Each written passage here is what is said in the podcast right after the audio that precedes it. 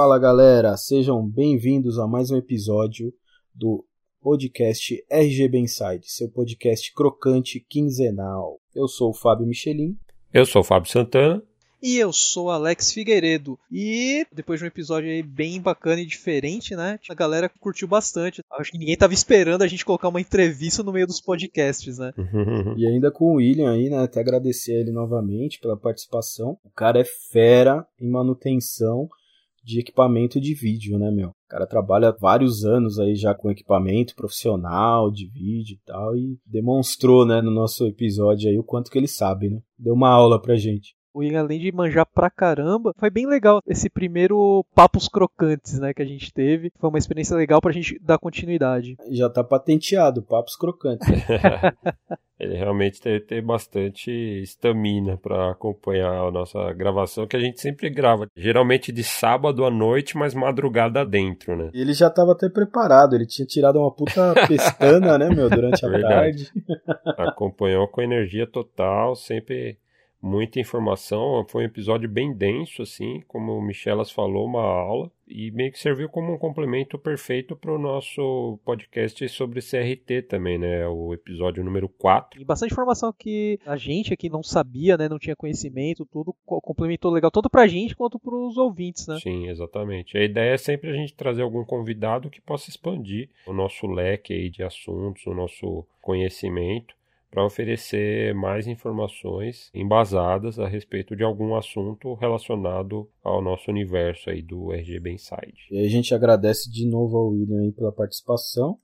E falando em agradecimento, a gente tem mais uma galera aí, né? Que a gente podia agradecer. É, exatamente. A gente tem que agradecer aí os nossos padrinhos. Grandes padrinhos aí da nossa campanha de financiamento, já tá no ar, né? Já tem algumas boas almas ali caridosas ajudando a gente. A gente agradece bastante. Essa ajuda tá sendo muito bem vista, assim, vai ajudar muito. É, exatamente. A gente até reforça, eu e o Fabão, né? A gente tá fazendo umas lives, o Alex participando meio de longe, né? A gente até comentou que mesmo quem não puder ajudar com dinheiro, ajuda divulgando né, o nosso canal, né? Divulgando a nossa página, é, compartilha nossos posts aí de repente, né?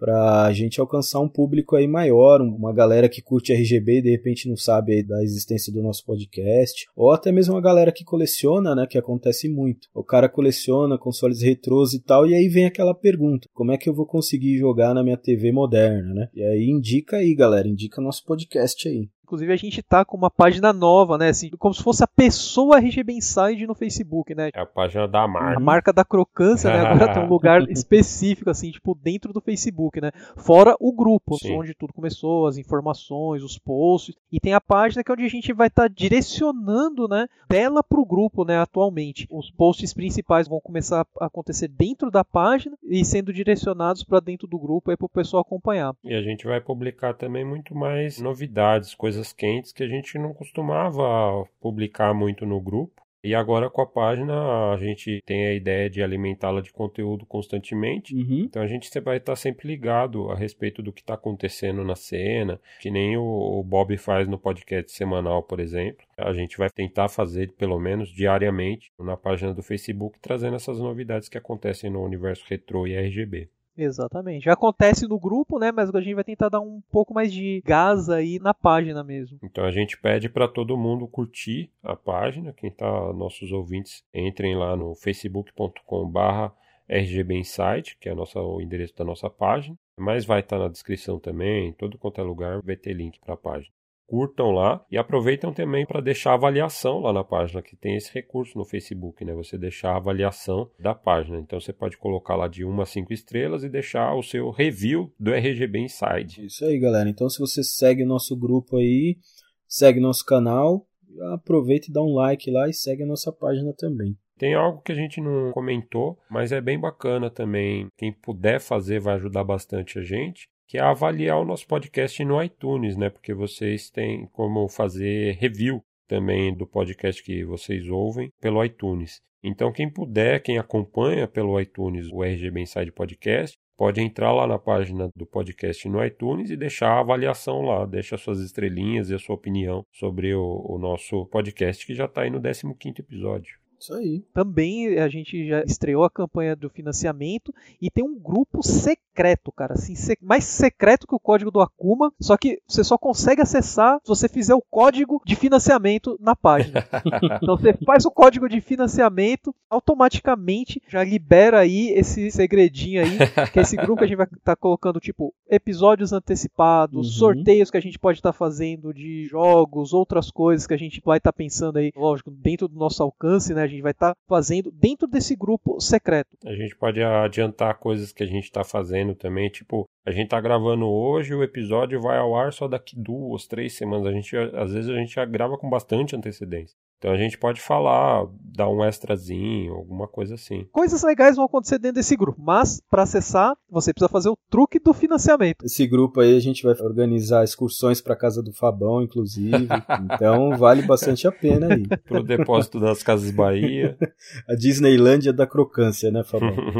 mas e aí, o que, que a gente vai falar hoje aí, hein? Qual que é o console da vez? Esse daí, tipo, é difícil falar mal desse console, cara. Pelo menos pra mim, né? É, esse é o meu favorito da vida. Pode não ser exatamente o, console com mais jogos ou com os melhores jogos, mas é o console pelo qual eu tenho mais carinho. 32 bits da Sega, Saturnão das massas. Querido Sega Saturn. Infelizmente ele não brilhou tanto, né, quanto ele merecia, principalmente no mercado ocidental, né? Mas lá no Japão ele fez muito sucesso, tipo, mais da metade da geração, ele meio que chegou a bater de frente com o Play 1 lá no Japão, né? Assim, o jogo geralmente saía para Play 1 e Saturn, né? Ou então quando saía um exclusivo para Saturn, era para brigar com o exclusivo do PlayStation. De saída, inclusive no Japão, ele vendeu mais do que o PlayStation até. Uhum. Alcançou números de vendas maiores no primeiro ano, né, de estreia. O Saturno saiu dia 22 de novembro de 94 no Japão. O Play 1 saiu algumas semanas depois, no dia 9 de dezembro de 94. E os dois consoles fecharam 94 com o Saturno saiu na frente, número de vendas do que o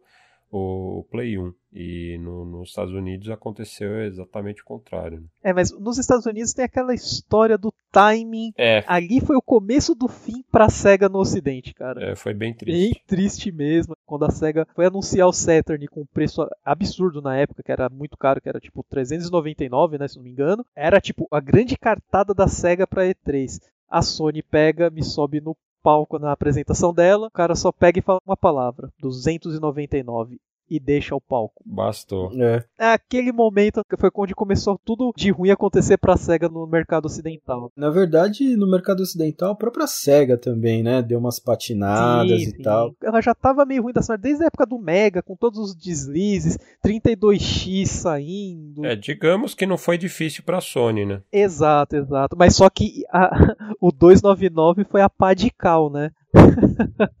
é, eles vieram de uma posição bem interessante que eles alcançaram, né, com o Mega. Assim, literalmente eles não souberam controlar, né, o sucesso deles, não souberam dar uma continuidade. No primeiro momento eles ficaram com medo, né, que o Mega Drive ia parar de vender, então começaram a lançar vários add-ons pro Mega e não sei o que, modelos diferentes, né? Daí veio o 32X, como a gente mencionou no episódio do Mega, né? Exato. Ah, então, ali a gente também mencionou, tipo, a briguinha interna de Sega América e Sega Japan não ajudou nada, assim, uhum, tipo, exato. isso prejudicou muito o lado ocidental, mas o lado uh, japonês, né, o lado oriental, tipo, conseguia se manter devido à base já instalada, né? E o público-alvo ali de, tipo, de jogos, né? Uma das coisas que, tipo, o Saturn sempre foi um diferencial, assim, para mim, né, e, tipo, pros japoneses também, é que ele era um console lá que, assim, trazia jogos 18+, mais, uhum. coisa que não tinha no Playstation, tá ligado? Jogos mais adultos. Você joga com conteúdos eróticos, sabe? Então, tipo, nunca que apareceu isso daí no console da Sony, por exemplo. Uhum. Quando saía,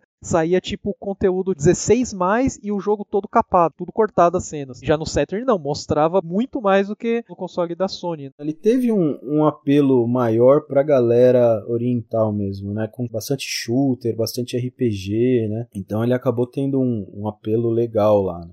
Já nos Estados Unidos, né, como a gente estava falando, já veio tropeçando a SEGA, etc. Né, eles tiveram uma política também de inibir né, a produção ou o lançamento de jogos 2D né, nos Estados Unidos, que o 3D estava com uma tendência aí, então eles queriam né, modernizar, entre aspas, né, os jogos e tal. Então aproveitando o 3D que estava vindo com força, né? O PlayStation praticamente foi desenhado em volta dessa arquitetura de jogos 3D. O Sega Saturn, na verdade, não, né? Ele foi desenhado de uma maneira e depois a Sega viu que seria necessário ter um hardware mais parrudo para jogos 3D, então fez algumas modificações, né, no console e acabou gerando uma certa dificuldade na hora de se programar e etc. Né? Então ele teve algumas é, alguns deslizes bem graves também. Né? E nem vamos contar do fiasco da campanha publicitária nos Estados Unidos, né? Que, que, que é aquela propaganda de cinco minutos que você não entende porra nenhuma do que está acontecendo? É.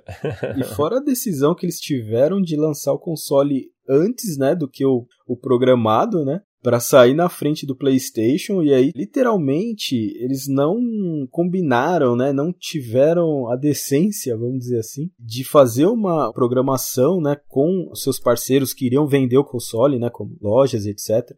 Então eles fecharam um acordo com algumas lojas, tiveram lançamento antes porque eles queriam sair na frente do PlayStation, né, de todo jeito. E isso daí também acabou queimando o filme da Sega, né, nos Estados Unidos com lojas grandes, né? Que eles acabaram deixando para trás e tal. No mercado ocidental foi só pesadelo, mas assim, Vamos parar de falar de coisa ruim, vamos deixar o mercado ocidental de lado, porque assim, todo mundo sabe que, tipo, jogos americanos foram poucos mesmo que saíram de peso, jogos bons mesmo da plataforma ficaram desconhecidos, né? Considere este episódio tudo sobre o Sega Saturn japonês. Principalmente, né? Só o lado bom. Exatamente. A gente vai falar das coisas boas do console, né? Se aplicam ao americano também, mas infelizmente ele acabou sendo ofuscado. Por isso que a galera não conhece tanto aqui no Brasil, né? Tipo, todo mundo fala, ah, ele é muito pior que o Play 1, assim, tipo, mas não conhece um quinzeavos da biblioteca do console, sabe? Só para efeito de comparação, uma curiosidade, no, nos Estados Unidos a biblioteca completa do Saturno, full set do Saturno, tem pouco mais de 250 jogos. No Japão, são mais de mil jogos. Caraca. Isso só os lançamentos regulares. Acho que são mil e cinquenta e poucos lançamentos regulares, mais uns 70 do selo Satakore, que são é a versão budget, né, relançamento de jogos que eram populares. Então, são mais de 1.100 jogos lançados no Japão para Sega Saturn. Jogo não faltou para a plataforma, assim, né? E eu vou te falar que muitos desses jogos, desses mil aí,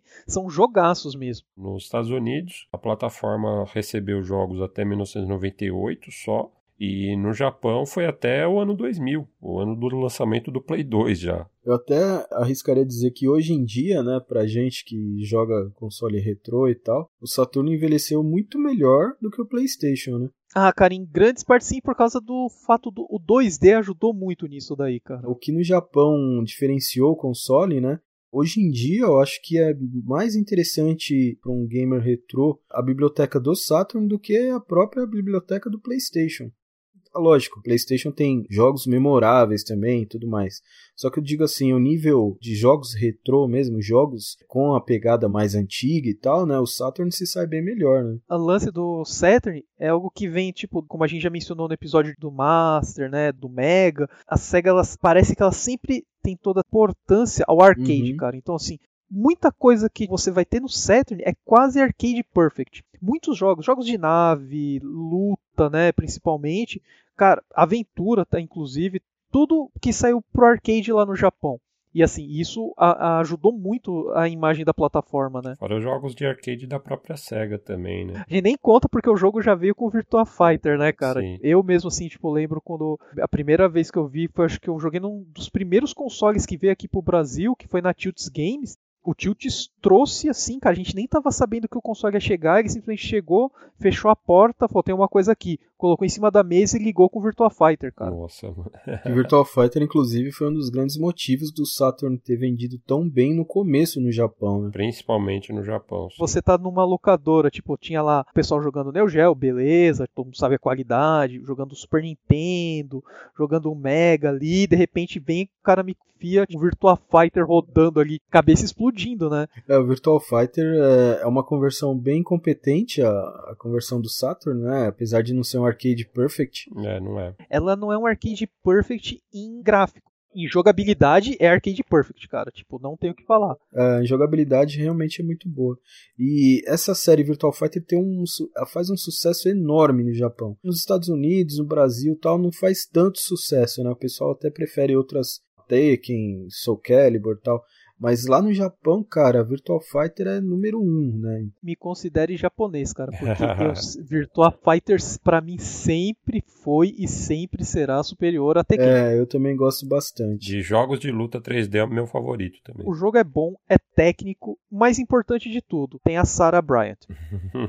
Inclusive, falando da versão arcade, né? A versão arcade rodava na placa da Sega, que era Model 1, e era um jogo assim super impressionante, né? Foi o primeiro jogo 3D de luta comercial, né, de arcade, etc. E graficamente, cara, eu achava assim muito bonito. Ele não usa textura, né, Sim. nos polígonos, ele só usa shading mesmo. Ele é flat shaded, flat como shaded. o Star Fox, por exemplo. Só que com, com, muito mais polígonos. E isso não tira, cara, a beleza artística dele, os movimentos, né, rodando a 60 quadros. É, tem um charme. Tanto é que quando foi lançado o Virtua Fighter 4 no PlayStation 2, foi lançada uma edição de décimo aniversário da série, isso em 2003, né? O Virtua Fighter é de, de 93, o primeiro do arcade trouxe todos os personagens da série até então com gráficos de Virtua Fighter 1. É muito legal essa edição. Muito legal mesmo. Eu tenho aqui, eu costumo jogar de vez em quando. E o Virtua Fighter 1, cara, eu acho que é o meu predileto, por incrível que pareça.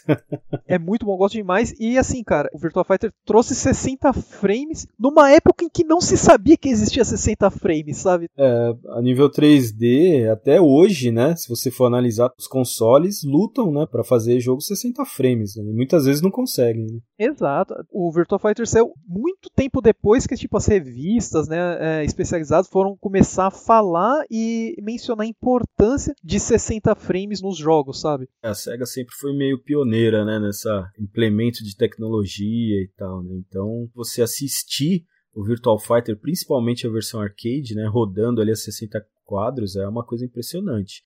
Principalmente na época, né, onde não tinha nada parecido com aquilo, né? A gente saiu, como o Alex falou, de Mega Drive 2D ali, né, Neo Geo, né, tal, e de repente a gente vê um jogo 3D, né, e rodando a 60 frames, etc. E é bacana, tipo, que o Virtua Fighter é tão amado, assim, mas tão amado no Japão que, tipo, tem o Virtua Fighter primeirão que saiu, e depois saiu o Remix, né, cara, que é uma versão absurdamente melhorada pra cacete, gráficos já bem melhores, tudo. Era texturizado, né, ele veio para competir com o Tekken, né. Pra mim, uma das melhores versões que tem do jogo, né. Quando o Playstation saiu, né, e saiu o Tekken, saiu o primeiro jogo de luta do PlayStation Toshiden, né? Toshiden. Já tinha polígono texturizado, né? Então uhum. Então a SEGA falou: não, peraí. Aí eles fizeram a versão do Virtual Fighter Remix com gráficos atualizados. E o interessante é que no Japão eles distribuíram esse jogo gratuitamente, né, para quem tinha comprado o Saturn no lançamento e tinha enviado o cartão resposta para eles, né? É verdade. Quem tinha esse console com esse jogo e enviou o cartão resposta, eles receberam gratuitamente essa atualização, vamos dizer assim, do game, né? Não sei se nos Estados Unidos também teve isso, mas no Japão com certeza. Foi uma mostra de boa vontade da SEGA para agradar a sua base de fãs ali mais ferrenhos, né, que adquiriram o console no lançamento e que estavam se sentindo um pouquinho desfavoráveis assim com a biblioteca de jogos de luta do Play 1, né? Principalmente ali com o Tekken da Namco, que foi o principal competidor ali do, do Virtua Fighter naquele momento e trazia a vantagem de ter gráficos texturizados. Né? Cara, uma coisa que eu falo, eu morei no Japão, né? Todo mundo sabe, durante seis anos, joguei muito em Flipper no Japão. O pessoal fala de Tekken, que Tekken é isso, aquilo. Não tem, cara. Você vê máquina de Tekken e você vê uma fila de Virtua Fighter, cara, não compara, assim. O povo lá gosta de Virtua Fighter. É, mas é um jogo realmente excepcional e todas as versões, eu acho que não existe nenhum Virtua Fighter ruim. Eu tô esperando muito um lançamento de um novo, sabe? Tipo, para competir nessa geração atual. É, Queria muito. Eu tô esperando o Virtual Fighter 3 no Saturn ainda. Merecia. O Saturn é um console, assim, muito interessante, né? Eu lembro que eu só joguei aqui no Brasil quando eu peguei um emprestado de um amigo meu que ele tinha todos os consoles que tinham lançado, PlayStation, Saturn. Era o Fabão? Você pegou emprestado com o Fabão? não, não, não era o Fabão. Acho que ele tava de férias no Ele tava lá no resort, do... né, de, de, de, arcades, né? Isso, isso, isso, isso. É, resort de PVMs e arcades. Nossa, os caras desenterram o negócio de 15 episódios atrás, mano. Todo mundo já me conhece nessa altura aqui, a gente já tá no 15 podcast. Eu sou fãzão da SEGA mesmo e assumo. eu sou fã de videogame em geral em primeiro, mas assim, tenho um carinho muito grande pela SEGA. Pro cara me falar que o Street de Mega é melhor que o Super Nintendo, precisa ser muito fã, tá ligado? mas é, não é pouco melhor, é muito melhor, cara. Você vê que o cara aqui, tipo, puxa uma sardinha forte, né? Tem que ser bem fã, mano. Ó, se o cara da Capcom falou isso, quem sou eu para falar o contrário, né? pode, ó, pode fazer uma pesquisa para todo mundo que tá ouvindo a gente. Com certeza o Mega vai. Melhor versão, melhor jogabilidade, melhor controle, melhor áudio, eu não vou, vou dizer. Vou enquete lá no grupo. vou depois. falar o que, que vai ganhar, viu? Mas assim, eu sempre fui muito fã da SEGA. E para mim, cara, a SEGA mata pau nos arcades, cara, até hoje. A SEGA é um negócio extraordinário. Nos arcades ela é top mesmo. Nos consoles eu acho que vacilou bastante e tal. Tá devendo muito aí pros fãs das antigas, né? Mas nos arcades, cara, não tem o que falar, né, meu? E eu lembro que o primeiro jogo que eu joguei no Saturn foi Daytona USA, cara. Você vê aquele jogo rodando na TV, que é uma coisa assim, né? Você vê nos arcades e acha, nossa, é uma coisa tão ferrada, tão louca, tão doida que nunca vou jogar isso aí em casa, né? E o Saturn trouxe, né, cara? Então o primeiro jogo que eu joguei foi Daytona USA, né? E, cara, foi paixão ao primeiro momento. Cara, aquela musiquinha cantada, tipo, do, do Daytona não tem, cara. Tipo... Se você for ver em retrospecto, hoje em dia é uma versão bem pobre, né? Uma conversão sim, bem sim. problemática. Não, bem a ruim. A conversão ruim. É, é, até medonha, cara. Mas assim, é. assim, pra época, o Daytona ali do shopping, eu consigo jogar em casa. Você Exato. fica meio assim, tipo, você, você deslumbra. Só que se você for colocar lado a lado, você fala, sério mesmo que é isso daqui que tá rodando, tá ligado? Tipo. Uhum.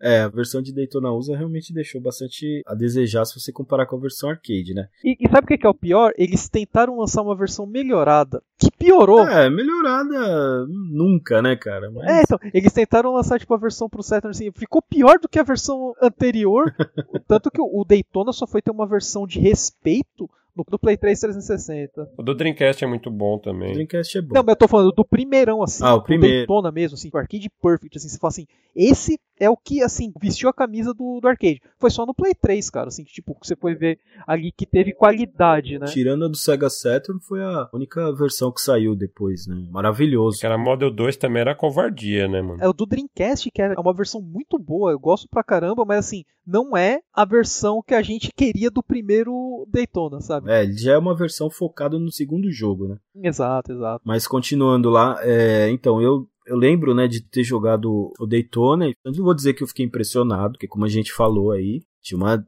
discrepância bem grande aí comparado com a versão arcade. Né? Mas eu lembro de ter um joguinho que saiu mais ou menos junto ali, que esse sim me deixou impressionado.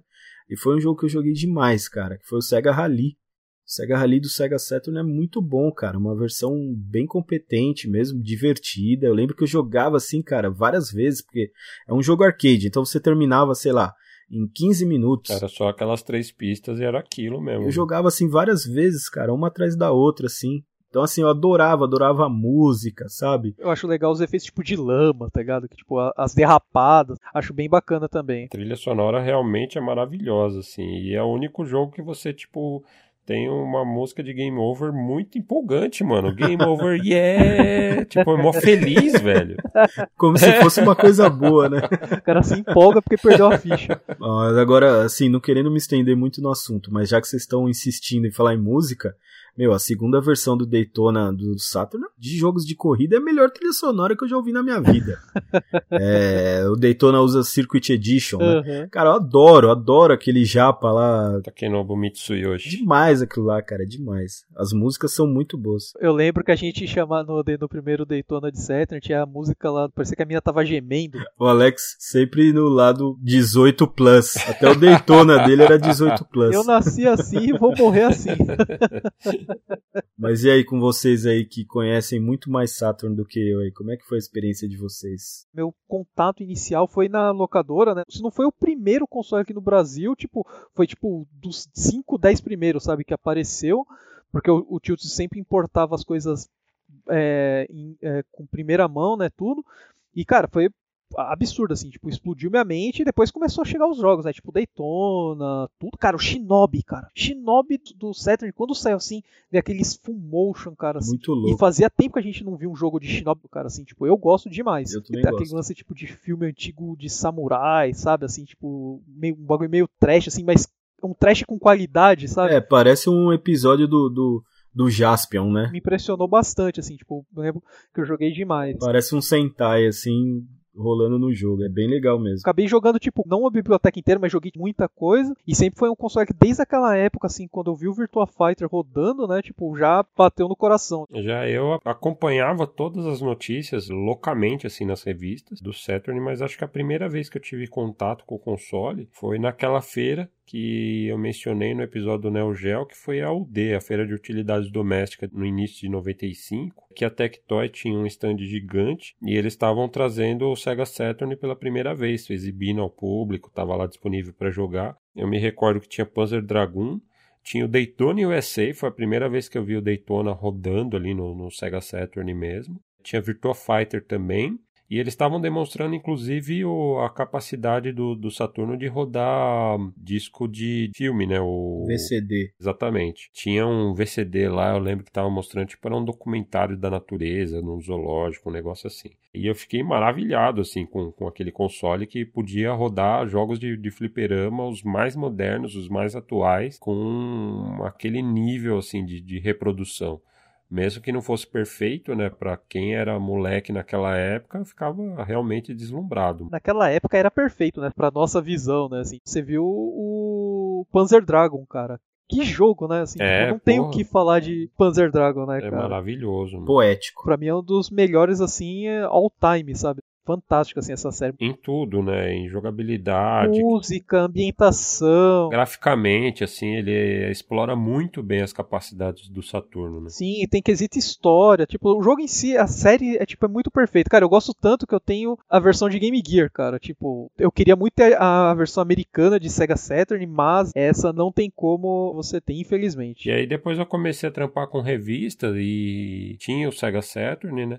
Tive antes, inclusive, do que o, o Play 1 e o 64, naturalmente, porque o 64 até chegou bem depois. Mas tudo que chegava de novidade na, na Pro Games para colocar na revista Gamers, meio que a maioria das coisas eu mesmo comprava, assim, para mim, para minha coleção, porque eu, eu curtia os jogos. E me recordo quando chegou Sega Rally, quando chegou Virtua Fighter 2, nossa, aquela conversão, é, assim, um dos jogos mais bonitos do Sega Saturn de longe em toda a sua história, assim, toda a sua vida. Conversão quase perfeita, assim, de um jogo que era de Model 2, né, que é consideravelmente superior. Engraçado o Fabão falando que comprava os jogos, tipo, pra EGA, assim, cara. E, tipo, acho que foi mais ou menos nessa época assim, que ele tava já na Gamers quando a gente se conheceu, né, cara? Eu não tinha o Saturn e muito do que eu joguei de Saturn na época foi na casa do Fabão. Ah, pode crer.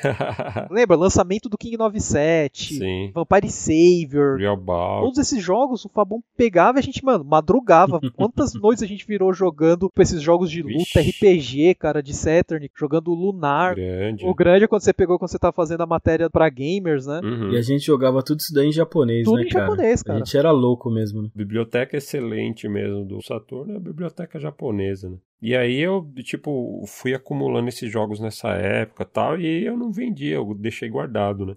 E aí, mais recentemente, depois de conhecer esse universo, esse poço sem fundo do RGB, isso acabou motivando eu a voltar aos consoles antigos, né? Ligar novamente. E aí eu comecei a expandir novamente a minha coleção do Saturno, né? Que era o console para o qual eu tinha maior número de jogos. E aí eu comecei a comprar novamente, voltei a comprar jogos japoneses, né? Não só porque a biblioteca dele é mais vasta no Japão e a maioria dos jogos bons acabaram saindo só no Japão e não chegaram no Ocidente, mas também porque a maior parte dos jogos é muito mais barata no Japão do que nos Estados Unidos. Né? Exato. É, jogo americano não é barato. Aí eu fui expandindo, expandindo, expandindo e hoje em dia eu tenho, sei lá, acho que uns 400 para 500 jogos do Saturno. Pô, Só por curiosidade, né? Falando de amor ao console, tudo contato. Eu, quando eu fui pro Japão, cara, sempre fui colecionador, tudo, mas assim, quando eu fui para lá, conhecimento do país, né, idioma, tudo, acabei comprando um Saturn, mas acabava não conseguindo encontrar muitos jogos.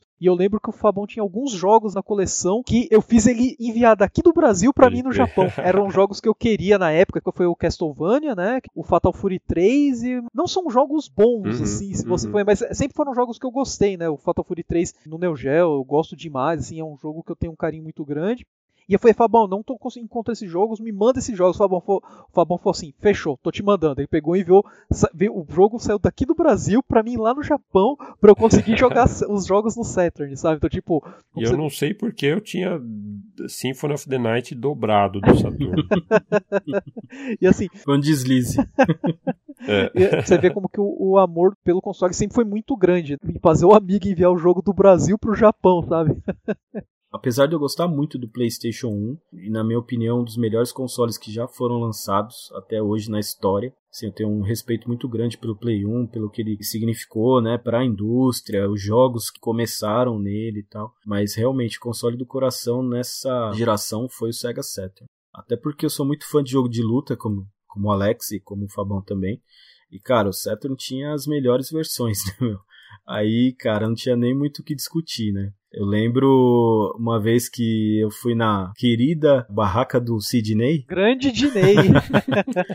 Grande Diney comprar jogos. Sidney boneca. e cheguei lá um belo dia e tinha uma versão de Vampire Savior com cartucho de RAM. Até então nunca tinha visto aquilo naquele tempo não tinha quase internet, ou realmente não tinha nada de internet, a gente só foi começar a ter internet mesmo, acho que na época do, do Sega Dreamcast. Né? É, o Dream ajudou bastante, principalmente que ele vinha com o navegador já. Eu, no caso, né, comprava revista, olhava tal, mas eu lembro que esse jogo aí, quando eu cheguei lá e vi, eu fiquei espantado comprei o jogo original, que era assim super difícil da gente encontrar um jogo original naquela época. A pirataria reinava assim no Brasil de forma absoluta mesmo. Ainda mais de Saturn que ninguém tinha, né? Poucas pessoas tinham Saturn aqui. Até pirata era difícil. É, jogo original era tipo assim, evento, sabe? Tipo, o cara tem um jogo original, nossa, todo mundo queria ver, todo mundo queria pegar. Parecia uma coisa, né, de outro mundo. Então, aí eu lembro que eu comprei e quando eu cheguei em casa e joguei aquilo, cara, eu fiquei besta, eu fiquei besta. Era, jogava nos arcades e tal, e quando eu vi a conversão perfeita. Acho que foi o primeiro, né, Fabão, que a Capcom lançou com cartucho de 4 megas ou Não, não, o primeiro foi X-Men vs Street Fighter. Cara, o X-Men vs Street Fighter do Fabão, acho que quase furou o, o CD de tanto que a gente jogou. Nossa, cara. esse fritou, mano. Sério, foram madrugadas e madrugadas jogando X-Men vs Street. Que também é uma conversão maravilhosa da CPF2, né? Perfeita, cara, perfeita. Inclusive o Fabão fez um vídeo, né? Comparativo bem interessante com a versão arcade, a versão Saturn e a versão do Play 1, né? Pra quem não viu ainda, recomendo muito, porque é um vídeo bem legal. É, e mostra o quão fiel é o Saturno ao arcade, assim. Inclusive, quando eu tava montando esse comparativo e tal, capturei os vídeos todos de, de hardware original, peguei a, a CPS 2,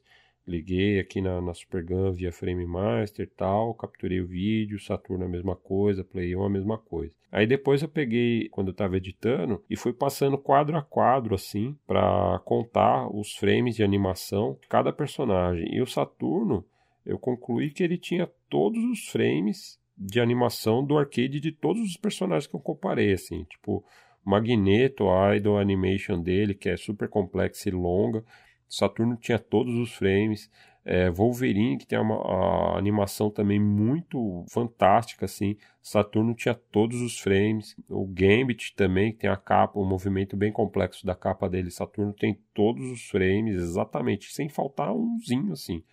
E o Play 1, nossa senhora, é, dá dó. Assim. É, o Play 1 ficava em desvantagem bem porque naturalmente, né, ele já tinha menos memória que o memória RAM que o Sega Saturn, né? E o Saturn, além de, de usar a memória RAM maior, ainda tinha o cartucho de RAM, né? De absurdos 4 MB. Né? De RAM principal, os dois têm 2 MB, né? Mas aí o Saturno com, com cartucho fica com mais memória, então. É, o Play 1 ele se deu muito bem, assim, tipo, nos, nos jogos 3D mesmo, assim, né? Compara o Tomb Raider do Play 1 e o de Saturn. Não tem comparação. O Play 1 é muito melhor. Você pega, tipo, Resident, cara. Meu, não dá, cara. Você pega o Resident do Saturn, não tem condições de você jogar se você tem a versão de, de Play 1, sabe? Então, tipo, geralmente esses jogos perderam demais, assim. Verdade. Mencionando é a mesma diferença de um 2D do Saturn pro Play 1 e um 3D do Play 1 pro Saturn. Exatamente, exatamente. Eles tinham nichos, né? O Saturn realmente era conhecido por, pelos jogos 2D. É, mas isso é meio que também de se pesar porque os 3D da SEGA mesmo, os first party, são muito bons. É, eu arrisco dizer que Virtual Fighter 2 é o jogo 3D mais bonito da geração. Foram muito bem trabalhados, né? Você pega tipo Fighter Megamix, é muito, uhum. muito bacana, tipo os Panzer, assim. Fighting Vipers. Eles extraíram muito bem, né, da capacidade do console.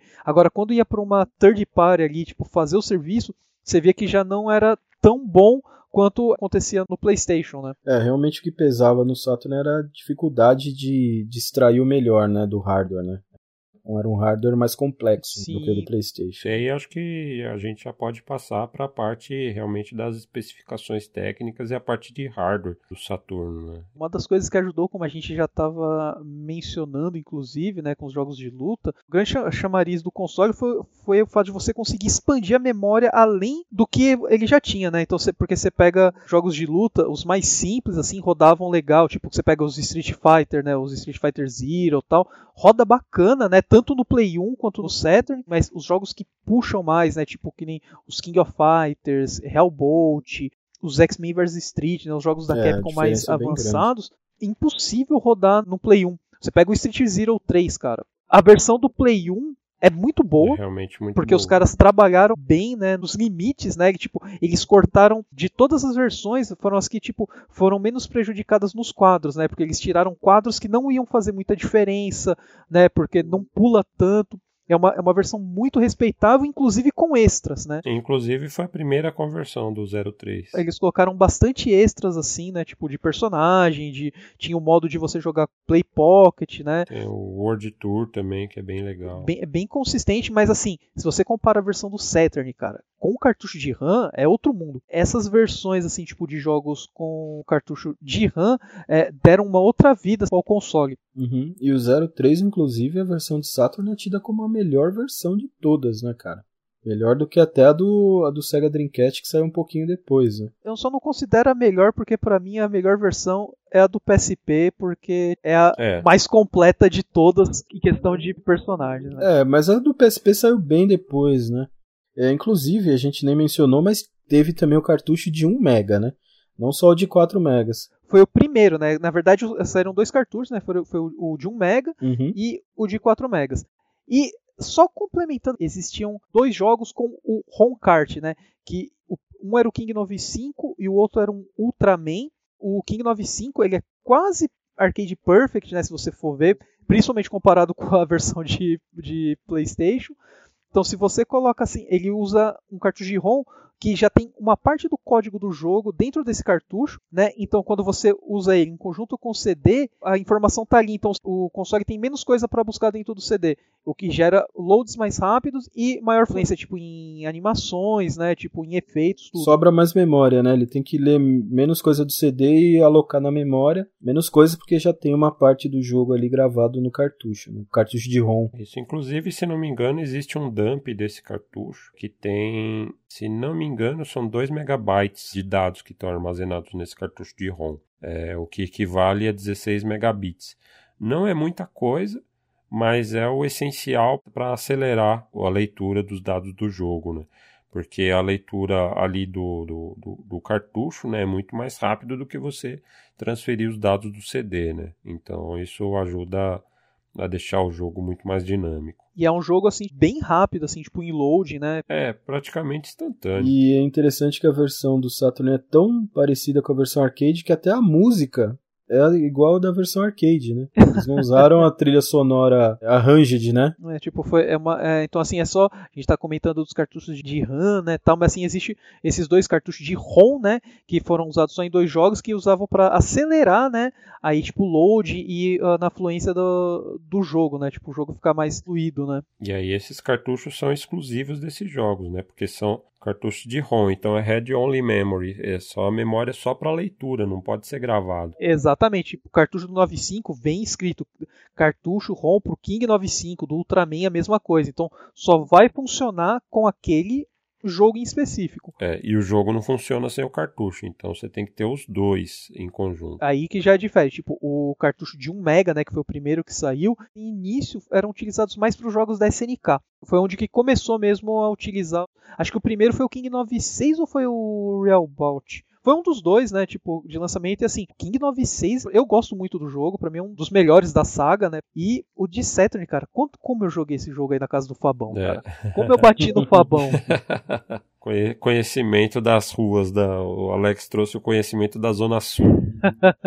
cara, eu lembro até hoje a primeira vez que eu peguei que eu peguei os caras lá no Fabão tonto. Ficou tonto, eu fui lá, arregacei. Não podia, Sério, quando eu, ter, quando eu terminei o round assim, tava todo mundo olhando pra mim com a cara assim, tipo, o que você fez? Você infringiu o código sagrado. Eu falei, ué, vocês não pegam o cara tonto Sim. não, cacete? é, realmente, outras conversões aí que eram quase iguais, né, do arcade, eram as, as conversões de Neo Geo. E foi uma coisa que me atraiu muito no Sega Saturn também. É, eu lembro que o King 96, né, eu tinha a versão de Neo Geo CD que, nossa, foi que nem o Alex falou, eu joguei quase até furar o CD, com loads gigantescos, mas tava nem aí pra loading. Queria saber do jogo ser perfeito, né, igual do, da versão arcade. E aí quando eu vendi o meu Neo Geo CD, eu já tinha acho que o Play 1 ou o Saturn, não, não me lembro. E aí, cara, nossa, fui atrás dos jogos, né, meu? Tinha Hellbolt, que o Alex falou que, puta, eu adoro esse jogo. Tinha o King 96, King 97, Hellbolt Special, uma versão bem bacana também. Tipo, tem Samurai 3, tem o Samurai 4. Metal Slug, né? Metal Slug é... A gente já não coloca na... tanto nas conversões boas assim. É, era a melhor conversão disponível na época, né? É até bom falar que, tipo, nem tudo que saiu com cartucho de RAM foi bem aproveitado, né? O bom exemplo disso é o Marvel Super Heroes, né? Que é um jogo que eu adoro. Para mim é o melhor da série super-heróis da Capcom. O do Saturn com cartucho de RAM consegue ser tão ou pior do que a versão de PlayStation que não tem. Não dá para jogar a versão de Saturn com cartucho de RAM. É, ele fica com mais slowdown. É, fica bem mais lento. Apesar dele ficar uma conversão bem próxima do arcade, né? O que, que, que adianta? É, você não consegue jogar? É mais ou menos, né? Ele fica com mais quadros de animação, tipo personagens na idle animation, né? Quando eles estão parados. É, agachado, assim, tem mais quadros que não, não tem quando você não usa o cartucho de RAM. Né? Só que para jogar a versão de Play que tem menos quadros, tipo, você consegue se divertir mais na versão de PlayStation que teoricamente era para ser a pior, sabe? Então, tipo, foi um jogo que infelizmente não foi bem trabalhado. E o Metal Slug, por ser um jogo que exige bastante velocidade, bastante fluência, assim, tipo, é, rodar legal. O de Saturn, esse é um dos poucos, assim, que, tipo, eu falo, não vai agradar não tanto. Não foi uma conversão tão boa. No próprio Neo Geo já tinha slowdown, né? Saturn tem mais e roda num frame rate mais baixo também. Não dá, isso nos cartuchos de 1 mega saíram em específico para SNK. Aí a, a, Capcom, né, quando lançou X-Men vs Street, veio com um cartuchão transparente de 4 mega. Ali você sente o poder do que realmente o o cartucho de expansão pode trazer para o console. Inclusive, uma curiosidade, assim, na época se falava muito de cartucho da SNK, cartucho da Capcom, até na Gamers mesmo a gente escrevia assim, mas na real os cartuchos são da Sega, né? Tipo, se associou mais porque saía mais jogos da SNK com cartucho de 1 mega e jogos da, da Capcom com cartucho de 4 mega. Mas tem jogos que são compatíveis com esses dois cartuchos que não são nem da SNK nem da Capcom. Mas uma coisa que é, é bom assim de a gente falar, que é uma curiosidade também, é que se o jogo ele saiu para o cartucho de 1 mega, ele roda no G4? Roda. Mas ele vai rodar melhor com o de 1 mega. Uhum. É, dá uns glitches gráficos, né, e tal. Você pode jogar com cartucho de 4 mega. Dá para jogar, já joguei, mas assim, 100% ele vai rodar com de 1 mega, porque ele foi feito para rodar com aquele cartucho. Ele é compatível com outro, mas ele foi feito para jogar com de 1 mega. Então ele vai ter 100% do, do aproveitamento, sem glitch, sem nada, usando o cartucho de 1 mega. O contrário não tem como fazer, então não dá para fazer, mas sim, se o jogo é de 1 mega, utiliza o cartucho de 1 mega para jogar. É legal você ter uma cópia de cada um aí. Existem cartuchos multi-uso aí também, que a gente acho que vai até mencionar aí mais pra frente. É, a gente vai falar mais. Mas é legal você ter as duas opções aí para não ter problema, porque realmente o Alex falou, roda, roda, mas alguns jogos não dá nem para jogar, porque dá muito glitch, muito problema, trava. Então é melhor você ter o cartucho certinho aí para você jogar, né? E falando um pouquinho em jogo de luta ainda, o próprio controle do Saturn era maravilhoso, né, cara, para jogos de luta, né? Pera, pera aí, vamos só colocar um adendo o controle japonês e o segundo controle americano. é verdade. Porque, cara, é se você me vem falar que aquele controle não é dá aquele controle do Saturn americano, cara, não dá. Tanto que a gente jogava tipo Joaquim Pô na casa do Fabão pra ver quem ficava com controle ruim, tá ligado? Ninguém queria jogar com aquela porcaria. Eu jogava Street Fighter no Mega com controle de três botões, né? Então eu jogava tranquilo com aquele controle. Ah, não, eu não jogava tranquilo, não. Mas a versão japonesa, até hoje, assim, não só pela gente, é um dos melhores controles já lançados, né? Na história aí, um direcional digital perfeito, né, cara? Perfeito ele tem tudo no lugar certo sem querer inventar demais.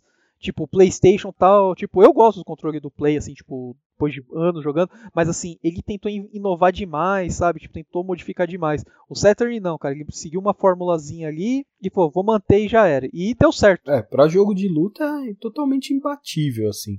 O PlayStation tem as suas aplicações, seu controle se encaixa melhor para alguns tipos de jogo e tal. Mas para jogo de luta, o do Saturn é referência até hoje. Tanto que você vê mods aí que a galera faz até hoje, aí, sei lá, consoliza MVS e os caras colocam compatível com o controle de Sega Saturn. Porque sabe que realmente o controle é referência para jogo de luta e tal. O primeiro controle que eu fiz aqui para jogar na minha MVS foi usando uma carcaça de controle de Saturn. Eu tenho o controle de Saturn USB que eu uso no, no, no, no PC. E ele é compatível com o Play 3 também. Muitas coisas no, no Play 3 eu jogava com o controlinho do Cetro. É, o melhor controle, né? Pra luta. E o direcional digital é perfeito, cara. E você vê que hoje em dia, nos consoles atuais, né, cara, o pessoal às vezes escorrega, né, para fazer um direcional digital bom, né? E, pô, é só pegar o do Saturn e, e, e fazer uma cópia, cara, e pronto, tá perfeito, entendeu? Ele tinha seis botões na face do controle também, o que para jogo de luta faz toda a diferença também. E sem abrir mão dos botões superiores, né? Shoulder buttons. Inclusive o controle analógico também do Sega Saturn é, é bacana. O controle analógico do Saturn para jogar Knights é, é uma experiência assim que não dá para descrever se você não jogou, cara. É, fantástico. O jogo vira outro quando você tá com controle analógico, né? E quando você tá jogando com controlinho normal. É, um controle bastante interessante também, principalmente pro Knights, como o Alex falou. Exato, tipo, e é, uma, é um jogo assim que eu, eu joguei muito. Tem a versão de Play 3, cara, que é muito boa. Recomendo para quem não, não tem um Saturn, né? Tudo quer jogar um, o Knights numa versão. Joga a versão de, a de Play 3, só que o controle de Play 3 não é tão bom para jogar quanto o controle de Saturn. É, o controle analógico do Saturn você vai saber direitinho de onde veio o controle do, do Dreamcast. quando você jogar com, com ele. Shoulder buttons analógicos também e tal. Né? Só uma outra curiosidade aí que o Alex mencionou tem pro Wii também, né? Esse jogo, né? O, o Knights. É, o do Wii é a sequência. Ele tem pra Play 2 uma versão também. É, pra Play 2 também. E também é outro ícone aí dos jogos de Sega Saturn, né? Mas voltando aos aspectos técnicos do Sega Saturn. Muitas curiosidades nesse console. a gente vai se desviando, porque a gente jogou tanto e é tão apaixonado pela plataforma que acaba se perdendo. é, mas falando aí da parte técnica do Saturn, né, cara? Eu acho que é um console bem robusto eu que trabalho aqui com assistência técnica, né, dificilmente aparece algum Sega Saturn para arrumar. O canhão dele é bastante robusto, né, o leitor de CD e tal. E ele tem dois processadores Hitachi SH2 rodando a 28.6 MHz, né, dois processadores de 32 bits ele tem, que são os mesmos processadores usados no 32X. Só que rodando num clock menor ali. Por incrível que pareça. pra você ver como os caras foram apressados e tentaram fazer o bagulho antes, né? É, foi bem bizarro. Né? É, inclusive o Sega Saturn ele tem histórias de bastidores aí que ele sofreu alterações no projeto uhum. é, assim que a Sony revelou o PlayStation 1, né? que aí o, o, Play 1 tem o seu processador RISC ali com tudo integrado e rodando a 33 MHz.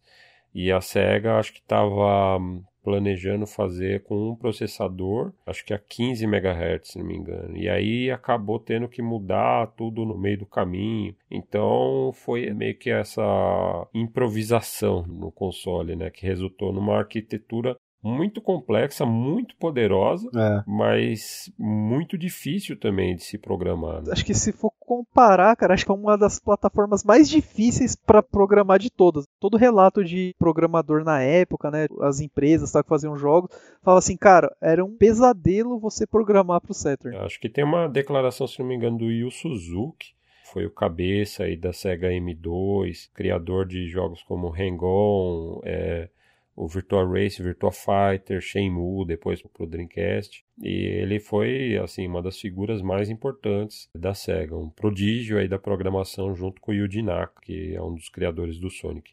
Mas é, tem uma declaração, se não me engano, que veio do, do Yu Suzuki, que ele falava que somente um em cada 100 programadores conseguem tirar todo o potencial do Sega Saturn, de tão complexo que era programar jogos para ele. Só para você ver, a gente falou de dois processadores SH2, né, 32 bits, que eram praticamente iguais os do 32X. Além disso, ele tinha um processador principal, que era um 32 bits também da Itachi, né, que era um processador RISC já. E além disso, ele tinha dois processadores de vídeo, cara. O famoso VDP1 e VDP2. Além, é claro, do processador sonoro, que era o querido e amado Motorola 68 mil, né? Todo que mundo curte, né? equipava né? o Mega Drive.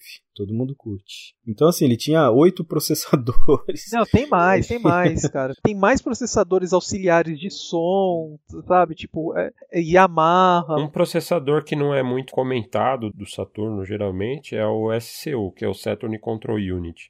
Ele é um processador aritmético que foi muito pouco utilizado até nos jogos de Sega Saturn. É, ele era mais utilizado para dividir a tarefa entre os outros processadores, né? Exato. Só que ele era fundamental para extrair todo o poder do console. Sim. Só que para utilizá-lo, o programador necessitava programar em assembly. É uma linguagem de baixo nível, ou seja, muito mais próxima à linguagem de máquina. Enquanto que a maioria dos programadores estavam acostumados a programar em C, que é uma linguagem que já tem mais abstração, uma linguagem de alto nível, que é muito mais fácil de se programar do que no assembly. Só que o, o SCU só era acessível mesmo se você programasse em assembly. Então daí você já fazia a seleção né, dos programadores que eram capazes de extrair o poder do Saturno, que tinham conhecimento para programar em assembly. Na real, o Saturno só veio ganhar um kit de desenvolvimento propriamente dito depois de cerca de um ano do lançamento. Assim, no, no início, a, as empresas tinham que fazer o seu próprio kit de desenvolvimento. A própria Sega dominava as técnicas ninjas de programar no Saturn, né? Porque acho que como foi um hardware meio apressado, eles não tiveram tempo de planejamento e tal. Né? É, tanto é que o primeiro, o Virtua Fighter 1 mesmo, ele sofre de alguns problemas ali, tipo clipping, que é quando o polígono some da tela, coisa que eles só vieram resolver com o Virtua Fighter Remix, que eles mudaram um pouco as técnicas de programação, usando o VDP2, por exemplo, para desenhar o cenário, a arena, né? E no Virtua Fighter 1 eles deixavam isso tudo a cargo do VDP1, que é mais responsável por calcular transformação e iluminação de polígono. Então ele que gera os polígonos de fato. E aí o VDP2 é mais especializado em manipulação de objetos 2D, mas também de rotacionar planos 2D dentro de um polígono, né? Tipo uma, como uma textura gigante assim. É meio como o Mod 7 do Super NES. E aí eles usaram o VDP2 para gerar os cenários, as arenas mesmo. E aí não tinha mais o problema do clipping, né? Então você vê que mesmo a SEGA teve dificuldade e teve que ir otimizando as técnicas com o tempo. É, né? Você vê que assim, tipo, ela desenvolveu, ela fazia as coisas e muitos jogos, né, tipo, acabaram sendo cancelados ou postergados pro Dreamcast. No caso, o Virtua 3, Shenmue, que eram originalmente jogos de Saturn é para sair, acabaram só sendo lançados muitos anos depois no, no Dreamcast. Como uma curiosidade aí, o Fighters Mega Mix ele traz algum conteúdo proveniente do Virtua Fighter 3, tipo o cenário do deserto do Virtua Fighter 3 está no Fighters Mega Mix. O modelo do Wolf e os golpes, tanto dele quanto do Jeffrey, são o moveset do Virtua Fighter 3 também. E a roupa do Wolf também é proveniente do Virtua Fighter 3. Então meio que dá um gostinho assim do que seria Virtual Fighter 3 no Saturno jogando o Fighters Mega Mix. Que jogo, né, galera? A SEGA traz tanta porcaria do passado, tanta coisa que, tipo, a gente já viu SEGA Classics Mega Drive versão 57, sabe? tipo, traz um Fighter Mega Mix 2, cara. Foi um jogo tão bom, cara, assim, tipo, com, com tanta novidade, tanta. É, era um jogo totalmente avacalhado, mas competente, né, no que ele, no, no que ele propôs, né? E a SEGA de, novamente à frente do seu tempo, né? Muito antes da Nintendo fazer o Smash Bros com aquele mega mix de personagens, a SEGA foi lá e fez o seu. Dava para jogar com o carro do Daytona USA, meu. Não só jogar com o carro do Daytona, você jogar com a palmeira do símbolo da M2, cara. é, cara, uma SEGA é incrível. Mas outro processador que vale a pena a gente falar aí é o Yamaha, né? Sim, sim. que tá presente aí nos consoles da Sega, isso a gente não pode esquecer. Mais um Yamaha aqui, 24 bits dessa vez. E que processador de áudio, hein? Parabéns, viu? Saturno, assim, em questão de áudio, é uma plataforma fantástica, né? Maravilhosa. Uma coisa que eu sempre gostei, achei bem bacana no, no Saturn, são CDs, assim, tipo, você pega um CD de jogo, você coloca num CD player qualquer normal, aí geralmente sempre tem um warning, danger, tipo, esse CD vai explodir com seu aparelho de som, sabe? Todos os jogos vinham com mensagenzinhas, né? De zoeira tal, falando que era para você colocar o CD no, no Sega Saturn ao invés de um aparelho de CD comum. O Castlevania, inclusive, tem uma faixa que é o Alucard que fala isso. Nos jogos de PC Engine tem bastante também, do próprio personagem falar, né? Eu acho que até o. O Round of Blood também, né? Se eu, se eu não me engano. É, cara, tipo, é, é, é, é bem. É, tipo, foi uma das coisas que, tipo, me marcou muito no Saturn foi isso daí também. Porque tinha um lance que se você colocasse um CD com faixa de programa, né? Faixa 1 de dados em alguns CD players, podia danificar o aparelho. Né? A maioria, na real, a partir dos anos 90 já tinha a proteção e eles não rodavam essa faixa 1, né? Mas talvez em alguns aparelhos mais antigos que não tivesse essa proteção pudesse causar danos, porque daí não tem controle de volume, você vai toca uns ruídos em volumes estridentes assim. Parece o fax, modem conectando pela linha telefônica.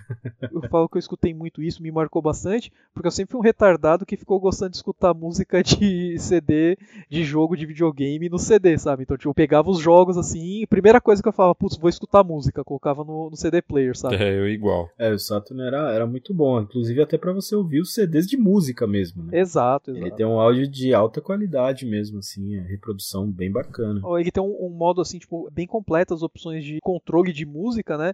E é legal quando você tá tocando assim, tipo o CD, tem a opção lá que você faz a nave voar, cara. Você aperta o botãozinho assim, o cockpit desaparece e a, e a navezinha fica voando enquanto a música tá tocando. Era um descanso de tela, né?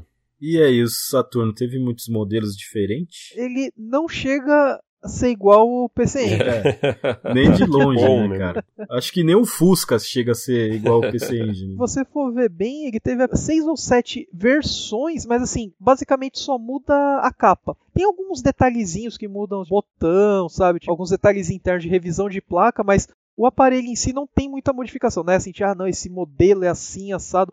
O único modelo que muda mesmo, né, foi um modelo chamado High Saturn Game Nav, que ele vinha com uma tela de LCD, sabe? E você podia comprar um software de GPS para rodar no Saturn. E ele, diferente dos modelos convencionais, ele tem botão tipo de tocar música, volume.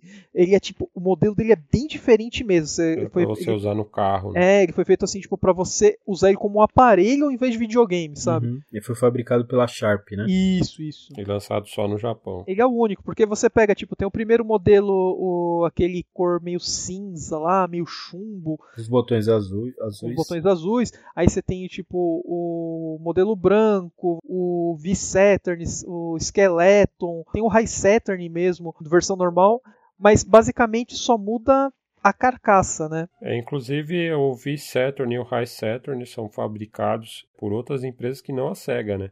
Assim como o 3DO havia um, um consórcio e as empresas podiam fabricar a sua versão do 3DO, a Sega também licenciou o Saturn para que outras empresas lançasse seus modelos. Então a Victor lançou o V-Saturn e a Hitachi lançou o High Saturn. A Victor no Japão, para quem não sabe, é a JVC, que já tinha lançado uma versão do Mega Drive, que é o Under Mega, que a gente comentou, já era uma parceira conhecida da Sega, né?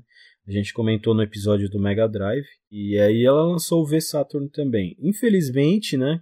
É diferente do que ela fez com o Under Mega. Ela seguiu o modelo padrão mesmo, né? Então o Saturn meio que tem duas grandes revisões que nem são tão grandes assim, né? Que é o primeiro modelo, que o pessoal se refere a maioria das vezes como de botão oval, o modelo 1, e tem o modelo 2 que tem o botão redondinho, né? Que foi a segunda versão que foi lançada. Não tem grandes diferenças, né, entre eles e tal. E o V-Saturn, que foi lançado pela Victor, tem as duas versões também. Tem a primeira versão e depois a segunda versão com botão oval. Mas, como o Alex mesmo falou aí, não, não difere muito de uma versão para outra. Acho que o, o V-Saturn, se não me engano, ele já vem com, com MPEG Card embutido. Sim, né? sim, vem. A, é, a funcionalidade. Né? Isso. Né? É, ele vem com um, um, cartuchinho, né, que é encaixado atrás do Saturn, ali onde tem aquela portinha que você abre, que tem acesso à bateria do, da memória do sistema ali. É, acho que muita gente nem sabe, mas tem um slot ali também. Um outro slot de expansão, né, que a, que a Sega fez. É. E aí você consegue encaixar um outro cartuchinho, um cartuchinho menorzinho, assim, parece tipo um... uma plaquinha de vídeo. Um né? pouquinho maior que um cartucho de PC Engine, né, mais gordinho e tal.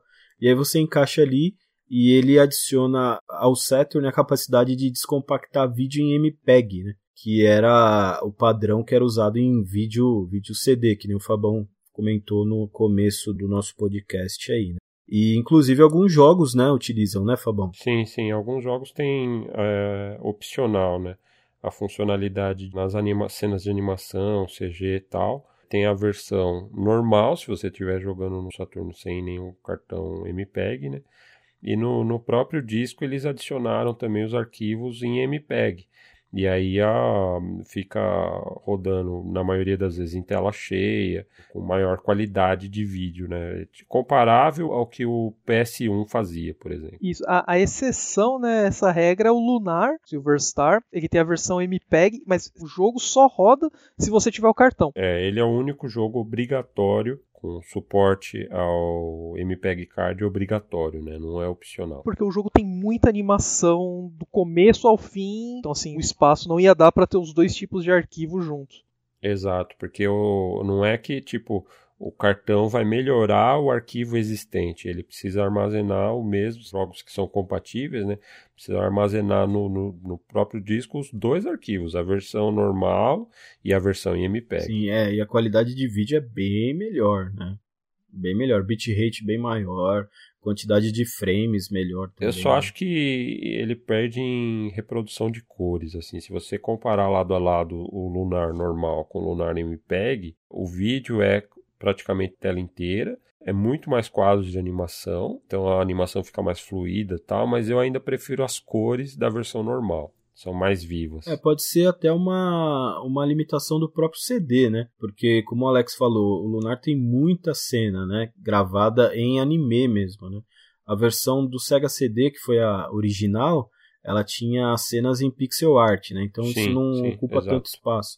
Agora no Saturn e no PlayStation 1, é, eles trocaram, né, para vídeo mesmo, né, vídeo desenhado uhum. à mão e tal. Sim. E o Lunar, né, só é um CD, né, no Sega Saturn. Então, às vezes até por limitação da mídia, né, eles deram uma pioradinha ali e tal. Ou do codec, talvez. Eu acho que do codec sei. acho que até que não, porque, por exemplo, o próprio vídeo CD, a reprodução, eu para ser honesto, nunca usei, mas o que você vê pela internet é que o Saturn tinha uma qualidade bem boa, né? Mas assim, independente do Lunar, o que, que é o melhor e o pior. Tem que jogar porque é Lunar, né, porra? Tem que ser jogado. É. Tem que ser jogado. Inclusive, eu tô atrás dessa versão aí. Não vou dizer que é para completar a minha coleção de Lunar, porque eu não tenho a do Game Boy ainda. Do Game Boy Advanced, né? É um jogaço, é um jogaço. Fiz a matéria para uma. Não me lembro qual Nintendo World e é fenomenal o jogo de Game Boy. É bom mesmo, já joguei. Só a música que é ruim, né? É GBA, né? É, infelizmente, o GBA não pode ser bom em é. tudo, né?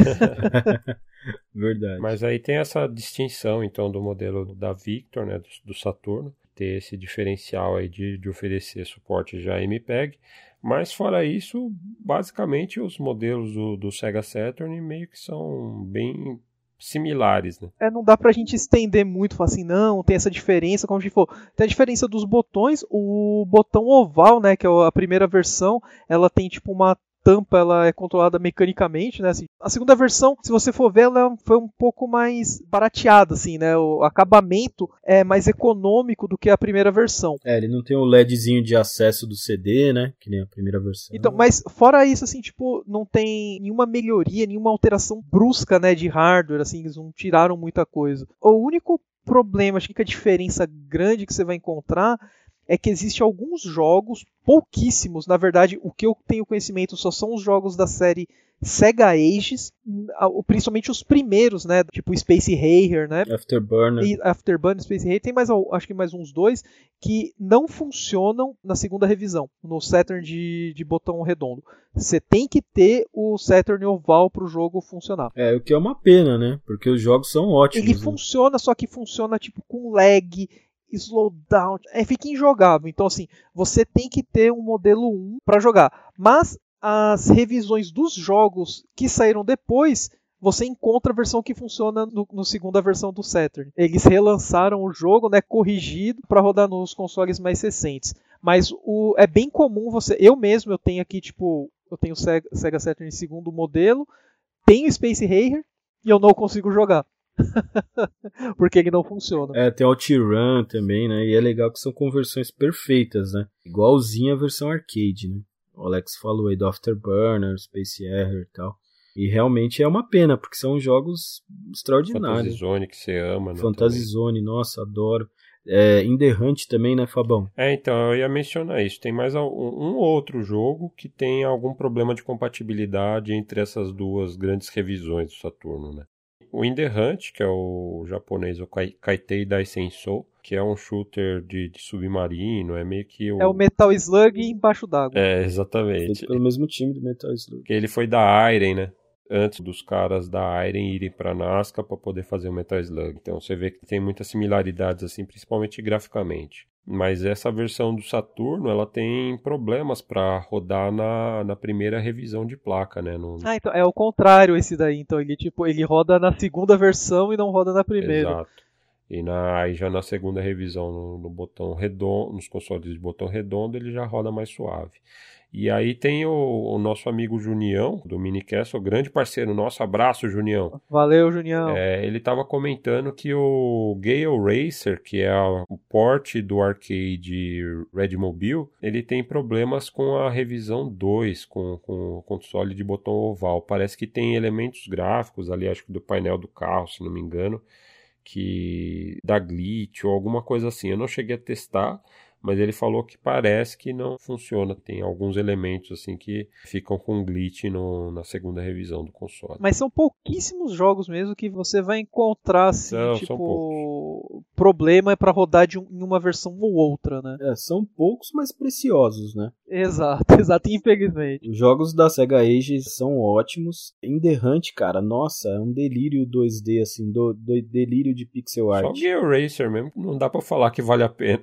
Gear Racer realmente, puta, cara. É dispensável. Uma, uma conversão bem tosca, assim. É. O do arcade é maravilhoso. Gosto muito, mas o do Saturno é. É passável. É bem problemático. É um exemplo clássico de problema de clipping, assim. O cenário monta tipo a um metro. É, a draw né? distance dele é muito curto. É um metro e meio, assim, é tosquíssimo. É, você não consegue ver o que tá acontecendo lá na frente. E pra quem não conhece esse jogo, é o jogo que tem o bonequinho do Sonic pendurado ali no retrovisor do carro. Acho que muita gente vai lembrar, né? Às vezes não conhece pelo nome, mas isso daí foi uma característica bem marcante. Foi a primeira aparição do Sonic, inclusive, antes mesmo dele receber o próprio jogo no, Mega Drive. eu lembro que eu vi esse jogo na versão arcade quando eu era moleque, assim, eu achava muito louco aquele bonequinho pendurado lá. Tinha bastante shopping, mas acho que a primeira vez que eu vi foi. Foi no, no Resort. É, não, não foi no Resort. a primeira vez que eu vi foi no West Plaza. É, eu também. Eu também. Mas eu joguei bastante no Flipper Estrela ali na Lapa. Eu vi bastante no West Plaza e não me recordo de ter visto em outro lugar. Mas era um jogo bem divertido, assim, a versão arcade. Né? Sim, eu gostava bastante. Mas a versão do Saturn evite. Fora assim, tipo, de diferença entre os dois modelos, né? A nossa versão nacional, né? Modelo feito pela Tectoy que saiu no padrão Pau-M, que eu nem vou falar de novo desse que inventou isso daí. Problemas de pau. É, que esse problema de pau é, acaba dando incompatibilidade com PVMs e o nosso FrameMaster. É, justamente por ser o padrão PAL-M, que o Frame Master no último firmware até adicionou ali a, um suporte ao PAL-M, mas só na resolução 480i. Em 240p não funciona, então não adianta muito. Se você tem um, um Frame Master ou uma PVM e quer usar o Saturn ligado por vídeo composto ou S-Vídeo, né, Fabão?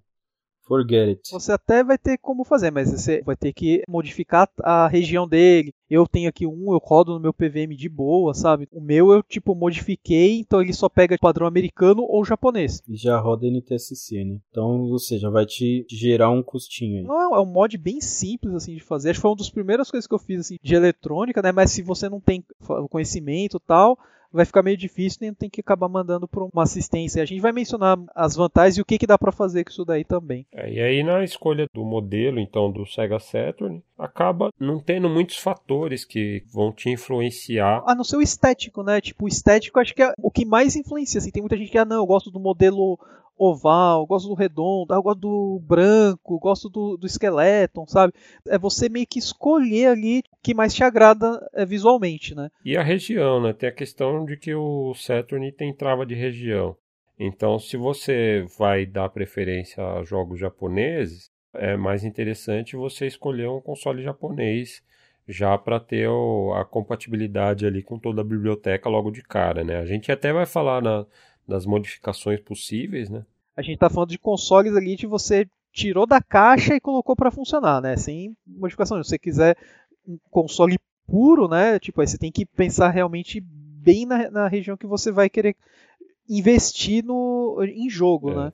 Fora que o controle também do japonês, como a gente mencionou, é bem melhor. Não, né? O americano também tem o controle muito bom, mas você tem que pegar a segunda revisão de controle.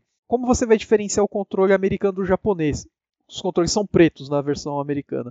Você pega a primeira versão do controle do Sega Saturn americano, ele é meio gordo. Tem o direcional mais esdrúxulo que eu já vi na vida, porque ele é uma cruz e no final da cruz ele tem tipo um círculo côncavo nas quatro direções. Você não consegue pegar uma diagonal direita. Fora que você arrastar o, o dedão nesse formato acaba machucando o dedo, né? O controle ele não é anatômico, você não segura ele legal. Não tem coisa boa nesse projeto. Agora, a segunda versão, que é o controle pretinho, que tem o mesmo formato do japonês, esse é perfeito, cara pode pegar tipo o americano de boa, só prestar atenção na revisão que você tá, tá pegando. É, a mesma coisa se aplica pro console da Tectoy também. Exato. Segue o padrão americano. O primeiro lançado aqui foi o controle gordinho, que eu nem acho tão ruim. A segunda revisão, que na verdade não é nenhuma segunda revisão, né? Foi só lançada a versão japonesa fora do Japão, né? Eles acreditam que no Japão as pessoas têm a mão menor, né? E no ocidente as pessoas têm mão de gigante. Então aí a gente tem o controle do Xbox lá, aquele gigantesco que não tem sentido nenhum, né? Foi a mesma coisa com o Sega Saturn, tem um controle maior, bizarrão e tal. E a versão japonesa é extraordinária. Mas o controle de Xbox, pelo menos, ele é gigantesco, mas anatômico. Você consegue jogar de boa com ele. Cai legal na mão, cara. Tipo... É, desde que você não precise apertar o botão branco e preto, ok. branco e preto. tem que é. entortar seu dedão. É, você tem que quase coçar o pulso com o seu dedão para poder apertar, né? Mas realmente o controle é extraordinário mesmo do Saturn. E aí o, a questão do padrão de cor é, como o Michelas falou aí, é mais relevante se você for usar só as conexões que carregam o padrão de TV analógica, né? Que é o, o composto e o S-Vídeo. Do padrão nacional, é até bom a gente abrir um parênteses bem grande, né, cara? Que assim, tem em mente que tudo que você vai estar tá colocando da Tectoy é fuçado ela não segue tipo o mercado americano, o mercado europeu ou o mercado japonês.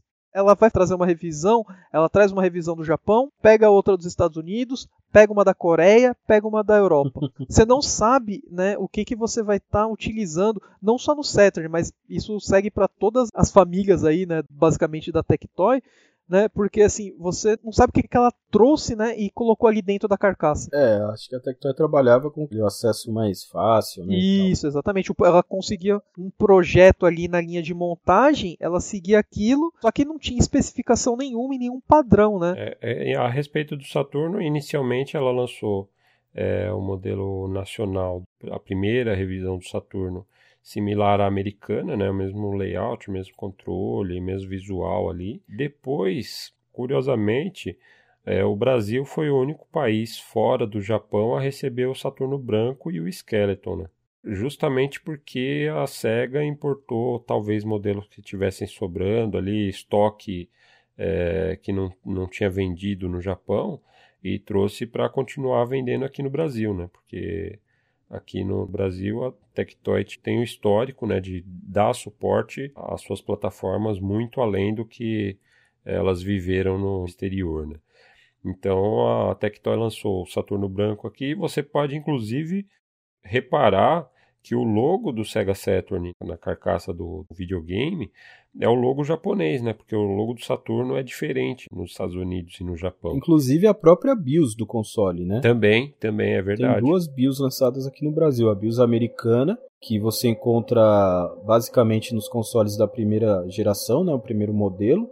E depois ali do botão redondo, praticamente você só encontra o console japonês. É meio difícil de você querer tentar achar um padrão nos consoles nacionais, né? É, o único padrão é que são todos PAL-M. Nosso próximo tópico do, do podcast, que é o, o assunto né, principal, que é o RGB. O RGB no Sega Saturn, se você for comparar de todas as plataformas que a gente já falou, é uma das melhores, porque ele basicamente exige nada né, de modificação né, comparado com os outros consoles.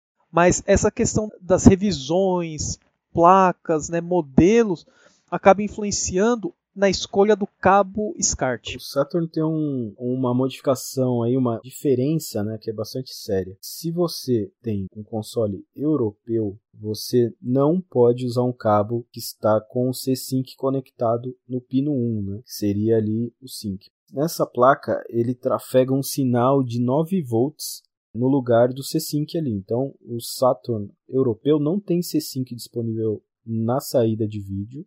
E além dele não ter disponível, ele tem no lugar do C-Sync um sinal de 9 volts.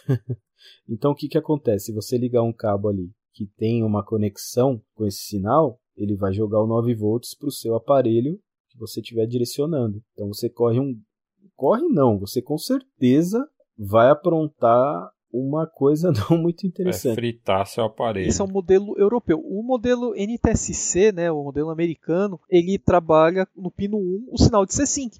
Então, tipo assim, é meio que você vai pegar ali e colocar muito. O japonês eu acredito que trabalha igual né, que o americano, que ele também é NTSC, é só que é NTCJ. Por que, que a gente for para tomar muito cuidado com a Tectoy? A gente não sabe qual revisão de placa que ela usou. A gente não sabe qual modelo que ela se baseou. É. Assim, na teoria, é seguro, na teoria. Porque, como o Alex falou, a Tectoy lançou o que tinha disponível.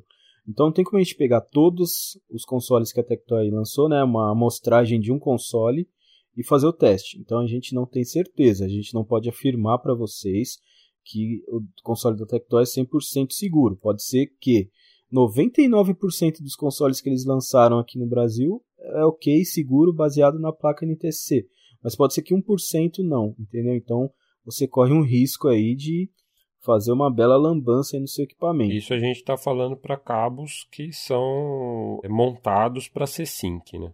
Então no console americano e japonês, beleza, pode mandar um cabo com C-Sync legal. Só cuidado para comprar um cabo de um lugar interessante, um lugar bom, respeitável, né, que tenha a atenuação certinha, precisa de um resistor de 75 ohms na linha de C-Sync do Saturn isso para C-Sync. É isso a gente falando de cabos para C-Sync, né? Para serem usados no, no, Sega Saturn. E aí tem a, a questão que se você for utilizar em modelos diferentes, né? O Bob do Retro RGB ele relatou alguns problemas de usar cabo C-Sync no console modelo 2, no console de botão oval.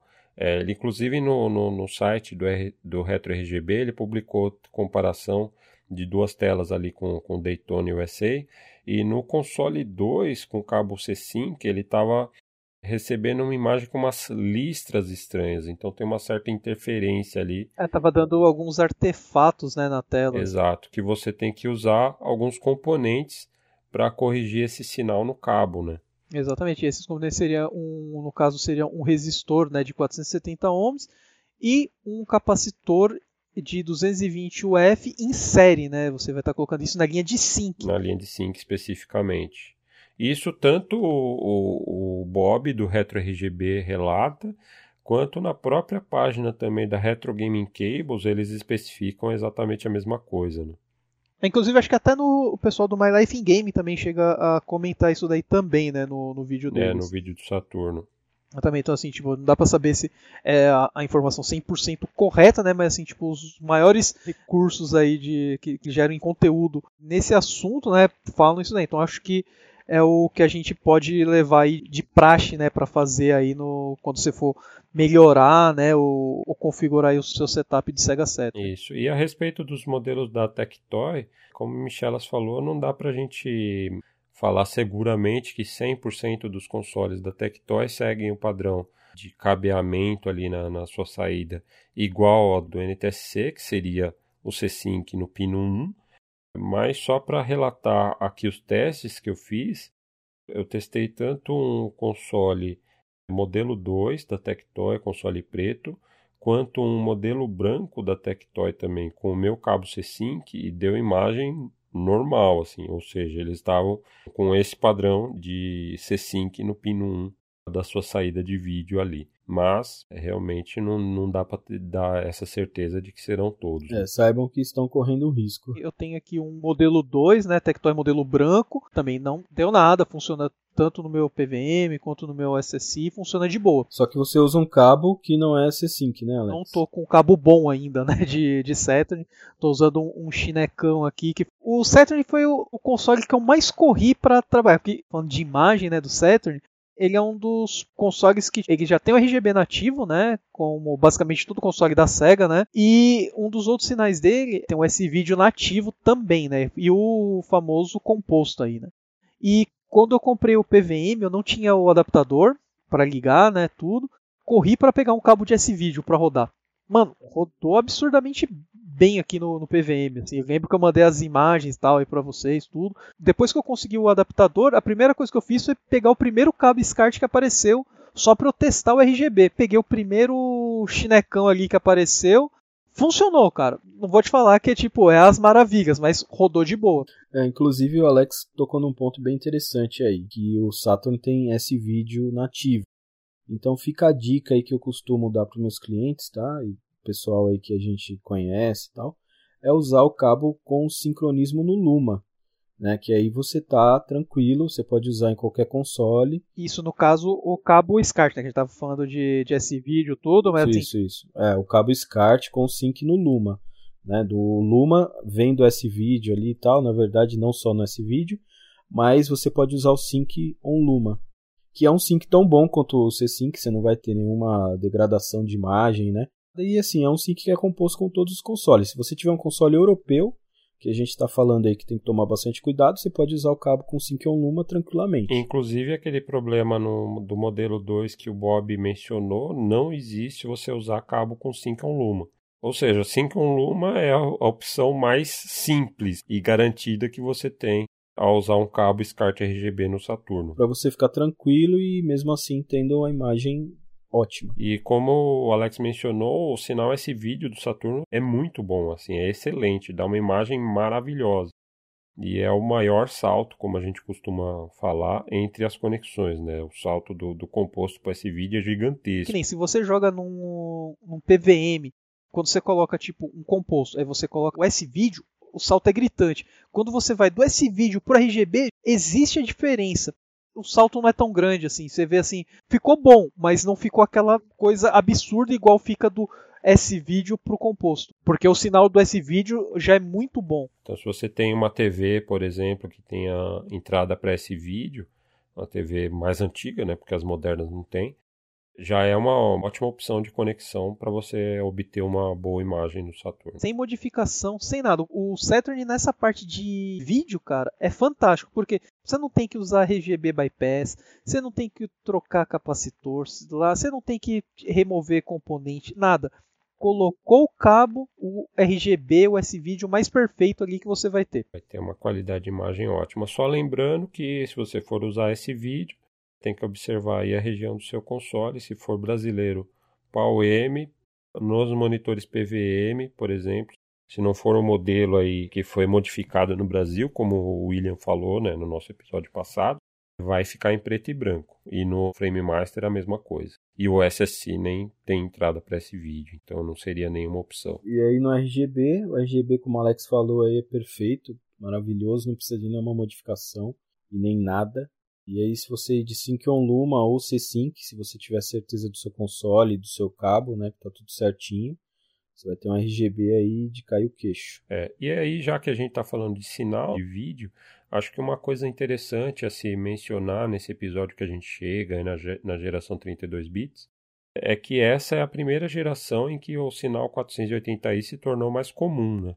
Porque até então a gente mencionou no episódio aí do Super NES e do Mega Drive que eles eram exceções, pouquíssimos títulos é, suportava essa, essa resolução. No Mega Drive, o Sonic 2 no modo multiplayer só, e no, no Super NES tem o RPM Racing, que eu acho que é o mais conhecido, e mais um outro jogo. Eu lembro de ter jogado um jogo de luta livre japonês que tem algumas telas em modo 480i, mas nessa geração 32 bits muitos dos jogos já suportavam essa resolução de 480i, né? Por exemplo, no Saturno Virtua Fighter 2, o Fighting Vipers, por exemplo, são jogos em 480i. Dead or Alive também. Tem uma série de outros jogos que, que suportam essa resolução de 480i, né? Que era a alta resolução da época. É, a grande maioria dos jogos 3D, né? Usavam essa resolução. É, mas nem todos. Por exemplo, o Virtua Fighter Remix ele é em 240p. É, nem todos, mas a grande maioria que usava essa resolução seriam os jogos 3D. Né? E aí a gente tem que pensar no processador de vídeo e como ele vai lidar com essa imagem, né? A gente falou no nosso episódio de processadores de vídeo como que cada um deles lida com essa troca de resolução, né? Então, por exemplo, o scaler chinês ele simplesmente não lida com esse problema porque ele interpreta tudo como 480i mesmo 240p. Então, se tiver troca de resolução, para ele não vai ter problema nenhum. Mas vai gerar aquela imagem meio tosca. Eu vou reproduzir tudo, devagar, parando, mas estou reproduzindo. Não vai ficar bonito, é. mas está lá. Já o SSC, por exemplo, ele tem uma troca de imagem e um tempo necessário para fazer essa troca de resolução, né? Tem que fazer o handshake com, com a TV e tal mas é um tempo bem rápido, assim, coisa de um segundo, no máximo dois. Agora, o frame, como a gente já mencionou. Agora, o frame master é bem problemático em troca de resolução de 240p para 480i. É, sempre que houver troca de resolução, vai aí haver um, um hiato de 6 a 10 segundos, dependendo da sua TV, até restabelecer a imagem novamente. No Saturno, na maioria das vezes, há essa troca principalmente em menu, de menu para gameplay, por exemplo. No Virtua Fighter, eu acho que tela de seleção, se não me engano, era 240p e o gameplay 480i, por exemplo. Então você pode ter um certo atraso e voltar a imagem quando já começou um round, depois que você passa da, da tela de seleção de personagens, por exemplo. Você já tomou um belo couro já é. quando aparecer a imagem. Então pode ser um pouquinho problemático. Alguns jogos eu diria até que não dá para jogar.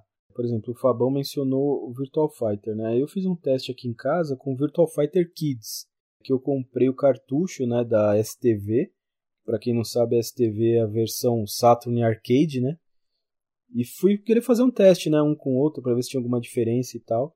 E é justamente isso aí que o Fabão acabou de falar. Os menus e a tela de seleção de personagem são em 240p e o gameplay é 480, né?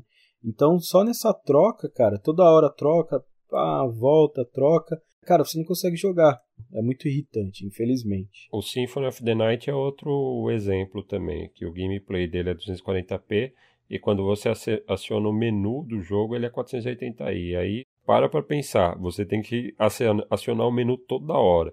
E aí, 6 segundos para vir a imagem depois que você acionou o menu, e mais 6 segundos para voltar o gameplay depois que você é, saiu do menu e enquanto isso o jogo continua rodando. Não só isso, você tem que no Symfony você tem que acionar o menu e do menu você consegue acessar o mapa, você não acessa o mapa direto. É verdade, é verdade. Esse jogo não dá nem para falar de tanto defeito que tem nesse Castle, cara. é, uma, é uma tristeza. Eu gosto demais do jogo, mas a versão de Saturn, a maioria das pessoas que não jogaram consideram a melhor versão, porque simplesmente sabem que tem uma fase a mais. É, são dois estágios a mais e a Maria. E dá pra jogar com a Maria logo de cara, assim. Mas, cara, é, não tem como, como, comparar. Assim, a versão de Saturn é muito inferior à versão de, de Play, cara. Não tem como você jogar. É, o pessoal acha também que é melhor, né? Porque todo mundo já tá com aquela coisa na cabeça que jogo 2D é melhor no Saturn. Nem sempre. E né? não é bem assim, né? Até porque o, o, o Castle não é 2D puro, ele é um 2.5D ali, ele usa muito 3D em conjunto com o, o 2D, sabe? O Saturn não trabalha muito bem com isso. E aí você tem outros problemas também, né, do 480i, né? Você não tem um, um scaling feito, por exemplo, pelo Frame Master com uma qualidade tão boa se comparado com o scaling que ele faz em 240p, né? Então você vai perder um pouquinho de qualidade aí. Infelizmente, alguns jogos, né, e foi a geração que começou com isso de 480 e tal, os scalers de hoje, o frame não é tão interessante para fazer escalonamento dessa resolução. Já o SSI se sai melhor, né, Fabão? É, na real, eu acho que eu prefiro o, o Frame Master para 480i. Para 480p, Aí sim o SSI é supremo. É, é bem melhor. É, até é porque verdade. o Frame Master tem alguns problemas para lidar com 480p. A imagem fica um pouquinho borrada. Espera sair o perfil do, do Firebrand X, tá ligado? do, é. Pra 480i. não, ainda não tem de 480i. Já saiu de Saturn? Saiu, saiu de Saturn. Eu testei, inclusive, fica maravilhoso aqui. O de Saturn eu não cheguei a testar ainda, não. Eu testei, fica muito bom. O 480i do Saturn com o perfil do Firebrand. Mas o Frame Master tem a vantagem de fazer a interpolação ali. O, o SSC só tem a opção do Bob de interlace, né? Então ele fica. É, o buffer, o, o buffer do frame ajuda muito nessa parte. Né? É, nisso faz bastante diferença. Vai ter um pouquinho mais lag, né? Fatalmente. Mas a imagem fica muito mais bonita, né? E sem, sem flickering, né? No SSC, como é Bob de interlace, fica, fica aquele flicker que lembra muito como a imagem fica no, numa CRT, uma CRT né? verdade. Uma imagem entrelaçada. Inclusive, é um grande desejo nosso aqui, né? É, não só nosso, mas acho que de muita gente, da próxima geração aí de, de scalings, né? Seja da Microsoft ou seja é, o sucessor do OSSI, que tenha uma melhor tratativa aí, tanto para 480i, é, como o Fabão falou, o Frame até faz um trabalho interessante tal, melhor que o, que o OSSI, e 480p, que aí já inverte. Aí o OSSI trata melhor que o frame. E, e principalmente né, para essa transição de resolução. Né? Se a gente tivesse um, um scaling que fizesse né, essa transição de uma resolução para outra sem esse lag, né, sem esse tempo, né, que do, mesmo do OSSI que é de 2 a 3 segundos, é bastante né, quando você está jogando e tal. Do frame, então, nem se fala, né? As tecnologias, tipo, não batem com o que vai fazer, né? Porque se, for, se você for ver, o buffer que o, o upscaler, que é o, o frame, trabalha, ele não vai conseguir é, acompanhar a, a, transição, né, a troca de tela. É assim, é, são settings totalmente diferentes. O scaling se prepara para fazer um scaling de uma resolução e de repente troca, ele tem que se preparar para receber a outra. Né? Mas nada que, que magia negra resolva, né? e tem que levar em consideração aí que o Frame Master é um aparelho que, como a gente falou, de 2011, 2012, né? Deve ter processador de imagem muito mais rápido hoje em dia. Então, eu acho que se sair uma versão line doubler, né, tipo o SSI, mais rápido com processador melhor, aí eu acho que a gente vai ter chance de ter um, a transição mais de boa, né? Não um scaler, né, e sim um line doubler. É, pode ser, né? Vamos ver como é que vai se desenrolar aí, né? Se existir uma próxima geração, né? São só especulação da nossa parte. São a nossa lista de desejos aí pro Frame Master EX. Os caras já copiam a gente nos vídeos de Neo Geo aí que a gente lança. Logo os caras estão copiando a gente nas ideias de, de os skaters. Tem cara lá na Microsoft, lá no Japão, ouvindo o RGB Inside e anotando as ideias, assim, pro próximo produto. Né? Mas né? é, é uma lista aí, né? É uma lista que a gente tem de desejos. Né? Além do suporte a resoluções maiores, HDR, né, Fabão? Jogar River Raid em HDR é um então, sonho. quando você cara. comprar o, o Atari, aí você vai poder jogar. Mas aproveitando que a gente está falando de resolução, só complementar com algumas curiosidades a respeito das resoluções suportadas pelo Sega Saturn. Em comparação principalmente com o PS1, seu contemporâneo aí, O Sega Saturn, ao contrário do Mega Drive, ele não tinha um modo de 256 linhas de resolução horizontal, né? O Mega, como a gente mencionou ele no, no, episódio do Mega, ele tinha dois modos. Tinha o modo 256 e o modo 320. O Sega Saturn, ele tem o modo de 320 de resolução é, horizontal, mas não tem o modo 256. E aí o PlayStation 1, ele tem muitos mais modos de resolução. A gente sempre fala 240p, né? Mas a gente mencionou anteriormente que 240p é só um guarda-chuva para várias outras resoluções similares, né? Ou próximas. E aí o PS1 ele tem o modo 256, assim como o Mega, assim como o Super NES, e o Symphony of the Night usava esse modo de 256 linhas de resolução horizontal. Então era 256 por 240 ou 224, uma coisa assim. Quando o jogo foi portado para a Sega Saturn, a Konami tinha algumas opções diferentes, porque o Sega Saturn não tendo o modo 256, eles tinham que portar essa tela para 320 linhas de resolução. É o mínimo, então é uma tela mais larga. A gente falando isso do ponto de vista do programador, né? Porque é, quando era exibido na tela de CRT, tudo isso adaptava-se naturalmente à, à tela 4x3 mas o programador tinha que levar em consideração, tinha que desenhar lá na, na, sua tela do computador com 256 linhas na versão do PS1 e adaptar isso para 320 linhas, 320 pontos né, na horizontal. E aí eles tinham algumas opções diferentes. A primeira delas seria colocar bordas pretas, cortar e deixar a tela menorzinha. A outra opção seria esticar essa imagem de alguma maneira. E foi a opção que eles escolheram. Então, na versão de Sega Saturn, a cada 4 pixels, contando da, na, na lateral, né, no sentido horizontal, a cada 4 pixels um é dobrado.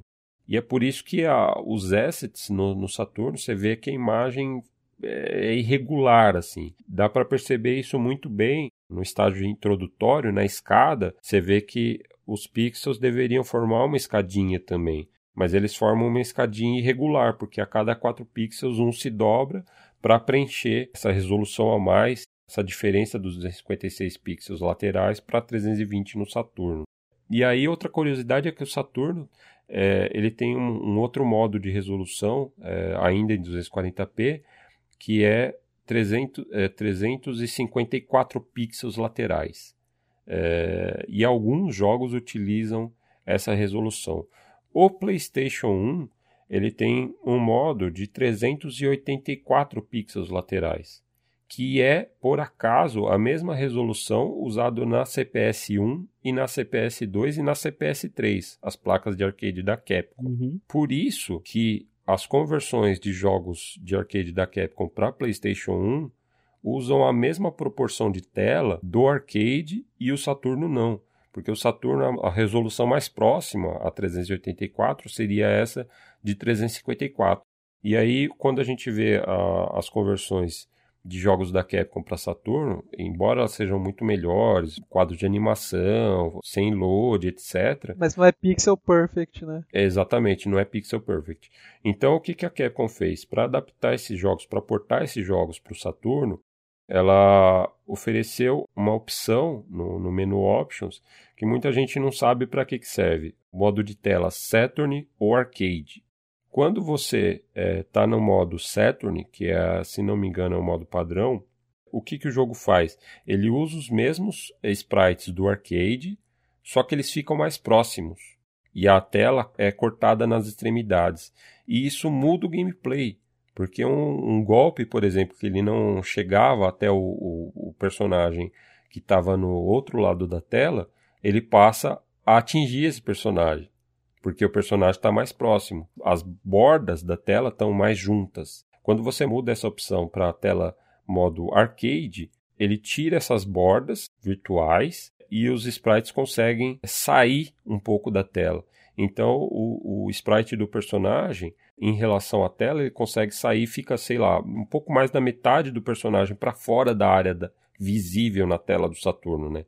Para além desses 354 pixels, ele chega até o 384 da versão arcade, que no Saturno está para fora da tela, né? Então essa opção, ela tira essas bordas para que o gameplay fique arcade perfect. Só que aí tem esse contra que você virtualmente perde uma parte da tela do jogo. E é por isso também que na barra dos personagens, que tinha ali a, ilustração, o portrait do personagem é, ao lado da barra, no Saturno ele é puxado para baixo da barra. E no Play 1 ele fica ao lado da barra, como é no arcade, porque o Play 1 tem um modo de resolução que é exatamente a mesma do arcade. Né? Inclusive para jogos que não tem tanto peso, né, para rodar, por exemplo, a Capcom lançou uma série de jogos, né, o Capcom Collection. Tem alguns jogos como tipo Ghosts and Ghosts, é, Ghosts and Goblins, né, tem Street Fighter 2, os antigos e tal. E as versões que são consideradas melhores são as versões do PlayStation, exatamente por esse problema de resolução. É, exato. Elas são mais próximas ao arcade, justamente porque no PlayStation elas rodam exatamente na mesma resolução do arcade, enquanto no Saturno teve que ser adaptado. É, então, assim, como a galera vai sempre atrás da versão de Saturn, ah, jogo 2D Saturn, a versão do Saturn é muito mais cara as melhores versões são as versões do PlayStation 1 e são mais baratas. Então fica a dica aí. Desses jogos. É, desses jogos, né? Aí jogo que usa memória já e tal, aí já, aí já não vale a pena. Mas esses jogos que são, entre aspas, leves, né? Que o PlayStation consegue rodar bem, a melhor opção é a versão do PlayStation, exatamente por esse problema de resolução aí que além dos jogos da Capcom também teve um transtorno grande aí para portar o Symphony of the Night, né, pro Saturn. Aproveita que a gente tem resolução, mencionar o famoso Bomberman, né? Nossa, é verdade. Tem uma resolução que tá acima do que do que estaria pra época, né? Em qualquer game, né? Que ele, se eu não me engano, ele roda quanto? 700? Eu acho que é 700 720 e... por 480. Não, é só que para aquela época, isso no modo das players do Bomberman, né? Então, tipo, você roda numa TV normal, cara, você não enxerga direito porque fica tão pequeno, tão pequeno. É. Né? Então, porque ele, se você for ver bem, ele foi feito para rodar numa TV HD, na verdade. É, como na TV analógica aí sempre se encaixa, né, a resolução na tela. Agora, quando você joga numa TV digital que realmente é um por um, aí você vê, né, que os personagens ficam bem pequenos. Bem pequenos, porque o para esse modo de 10 jogadores, a arena era especial, né? Era uma arena exclusiva para esse modo. Então a, a, área de jogo fica muito maior para poder comportar todos os jogadores ao mesmo tempo. E, e, é um modo de jogo fantástico. É, imagina, Bomberman com 10 jogadores, mano. É maravilhoso. Cara, se com 4 negros já era bom, imagina com 10. é bem legal. Imagina a zona que fica. É. E legal que esse Bomberman dá para jogar com outros personagens da Hudson também. Uma versão bem legal e assim, ela extrapola em resolução, né, o, o, em questão dos jogos de Saturn. Só esse modo, né, mas é o que tem maior resolução no aparelho inteiro. É, inclusive é uma resolução maior do que a do, do próprio Dreamcast, por exemplo, em modo VGA, né, que Sim. roda em 640 por 480. Aí no Saturno 720 480. Só que é entrelaçado, né? E aí falando do Bomberman aí, que é diversão garantida. Se você quiser comprar a versão mais barata, que é a versão japonesa, e tem um console americano. Há esquemas, como o Alex mesmo fala, tudo nessa vida sempre tem um esquema, né, Alex? Ah, sempre, cara, sempre. Para você ter um esquema, sempre tem um esquema. então, se você quiser comprar a versão japonesa, é uma versão mais barata, Bomberman, apesar de ele ter um storyline, ele não é uma coisa muito importante, né, e tal. Você tem um console americano, há maneiras de rodar jogos japonês no console americano. E aí, o que, que você vai precisar, né? um Game Shark, por exemplo, que você consegue rodar jogos de outra região no seu console. É bem simples, é só você colocar o CD do Game Shark, né, rodar o CD, e na hora de iniciar o jogo, lá ele tem todas as opções, né, tal, para você ativar código, digitar código, etc, né? E aí você tem a opção de iniciar o jogo.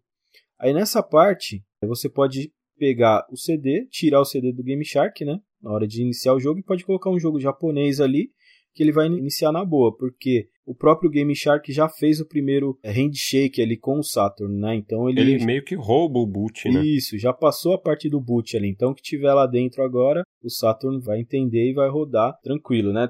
Hoje dificilmente você acha Game Shark, você acha mais aquele action replay que eu acho que é a versão pirata do Game Shark que já era pirata. Sim, sim. Mas era um pirata original, né? É, era um pirata original. É o mais comum e o melhor que tem é o Action Replay Plus, né? Que tem as memórias, né? Isso. É, só lembrar que isso você vai estar tá fazendo é com um CD original com o Action Replay, né? Então você vai só pegar, rodar um jogo japonês no console americano ou vice-versa, mas os jogos originais, no caso. Isso. Ele não desbloqueia o console, só desbloqueia a região. Então provavelmente hoje você vai achar o Action Replay, mas é a mesma coisa do Game Shark. Que nem o Fabão falou aí, tem o Action Replay Plus, que já tem é, memória de 4 megas, memória de 1 mega. Ele só não vai ter suporte para os cartuchos que o Alex mencionou, que são os cartuchos de ROM né, que, são, que é o King 95, tem o Ultraman, acho que tem mais um ou dois jogos ainda que usa também cartucho de... Não, são só esses só dois, esses né? dois? King 95 e, e Ultraman. Então você só não vai conseguir jogar esses caras aí no seu Saturn. Né? Então para quem, por exemplo, quer jogar um jogo de luta japonês e ter o console americano, é interessante você ter o Action Replay Plus, né? É que ele é o chamado 3 em 1, né? 4 em 1. É 4 em 1, porque ele é dispositivo de truques, né? De códigos. Ele funciona como backup também. Inclusive, isso é um ponto muito importante no Saturno, né? Porque o Saturno tem uma, uma memória interna para save um pouco limitada. É, não dá para você colocar um monte de jogo salvo lá. O console segura esses dados salvos através da bateria, né? Uma CR2032. Fica lá atrás do console. Então, se acabou a bateria, você vai perder todos os seus saves. Então é interessante você ter um, um cartucho desses que tem expansão de memória de save para você transferir os seus saves para lá. Você vai poder ter muito mais espaço para save nesse cartucho e também ele não vai depender de, da, da bateria para segurar esses dados, né? Então você vai poder ter os seus saves guardados por muito mais tempo. E na verdade, muito jogo já permite você salvar direto, né? Inclusive nos cartuchos, né? Então, assim, Exato. vamos supor, você tem um videogame japonês 100% original sem mudar nada. Se você não tiver um Action Replay, você vai ter um cartucho de backup, né? Para utilizar. Eu tenho aqui acho que uns 4 ou 5 cartuchos desse de backup que, que é para usar para save. É, seria um memory card mesmo, né? De Saturn. Pouca gente sabe que existe, mas existe. Exatamente. É, na, mas na entrada do cartucho, né? Em formato de cartucho. É, então aí esse cara já resolve sua vida. Você pode usar para tudo. Exato. E aí o Action Replay, então, tem, tem truques, tem memória de backup, tem expansão de memória de RAM de 1 MB e expansão de RAM de 4 MB também. Então ela é 4 em 1 por conta disso. É uma ótima pedida aí para você conseguir rodar os jogos de outras regiões e sem se preocupar com nada, né?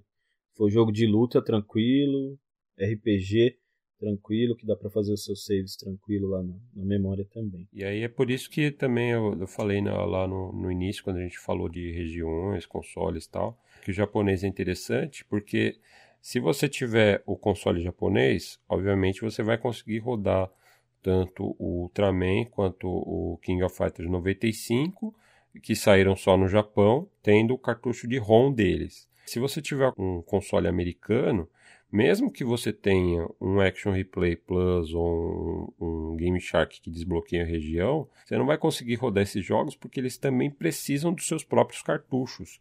Então, mesmo que você consiga dar o boot nesses jogos, quando ele der o boot, ele já vai dar mensagem de erro que não encontrou o cartucho. E não dá para você trocar de cartucho com o console ligado. Então, no console ocidental, você não vai conseguir rodar nem o King 95, nem esse Ultraman, justamente por essa impossibilidade de trocar de cartucho. Só se você fizer o mod maroto da chavinha de região. Exato, aí a gente entra no, no domínio dos mods. E já é um modzinho de região que você instala a chavinha, que é bastante conhecido aí no, no mundo de mods, né? Falando de Destrava, falando de Game Shark, a Destrava mais fácil atualmente, né, de Sega Saturn, envolve um Game Shark, né, para utilizar um mod chamado Sudo Saturn, no qual você hackeia um Game Shark para ter, além das funções que a gente já falou, né, de backup, RAM, não sei o que, ele vai enganar a região do seu console. E para rodar também jogos backup. Isso tanto com Game Shark quanto Action Replay, né? É um pouquinho complicado o boot inicial, né? Porque como o seu Saturn é travado, e aí você vai gravar um CD que você vai baixar da internet, que é onde tem o programa para hackear o cartucho do Action Replay. Então você no primeiro boot ali você vai ter que fazer um modo swap, né? o pessoal se refere, que é coloca um original e aí deixa dar o boot, Tem que enganar a tampa do console. Você tem que esperar ele carregar tipo alguns segundos. Aí com a tampa aberta você tira o CD rodando, coloca o CD para ele continuar rodando. Pô, é meio complicado de fazer, mas assim, depois de umas tentativas você consegue. E nisso, esse CD que você vai baixar da internet e gravar, ele tem os dados, ele regrava, né? a memória flash que tem dentro do Game Shark e além aí ele fica além das funções de Game Shark que ele tem fica também com essa destrava aí, né, que permite tanto jogar backup como jogos de outras regiões. É, ele destrava total o console simplesmente com um cartucho. E se você quiser evitar todo esse problema aí do swap que a gente está falando, você pode já comprar o cartucho já com esse hack instalado, né? Que o pessoal vende por aí. É, tem bastante gente que já vende Mercado Livre, eBay, assim, você vai pagar o serviço do cara aí que vai estar tá fazendo, mas você não vai ter trabalho nenhum. Só encaixar lá no console e jogar. é o mod de Saturn mais simples, né? E atualmente o mais utilizado para tudo. Até porque o nosso próximo candidato aqui a destravamento, que são os mod chips, estão cada vez mais caros, né? E cada vez mais raros também de serem encontrados. Teve uma empresa, eu esqueci o nome, famosa assim no cenário retro, ela refez um batch novo, né? O Fabão até tinha me marcado quando lançaram isso daí. E, tipo, é um preço bem acessível. Acho que tava coisa o quê? De 30 dólares. Era algo assim, cada chip, né? É, eles lançaram sim compatível com as duas versões, né? Só que também, se for analisar, não é tão barato, né? 30 dólares hoje, frete. É o Phantom Universal Saturn Mod Chip.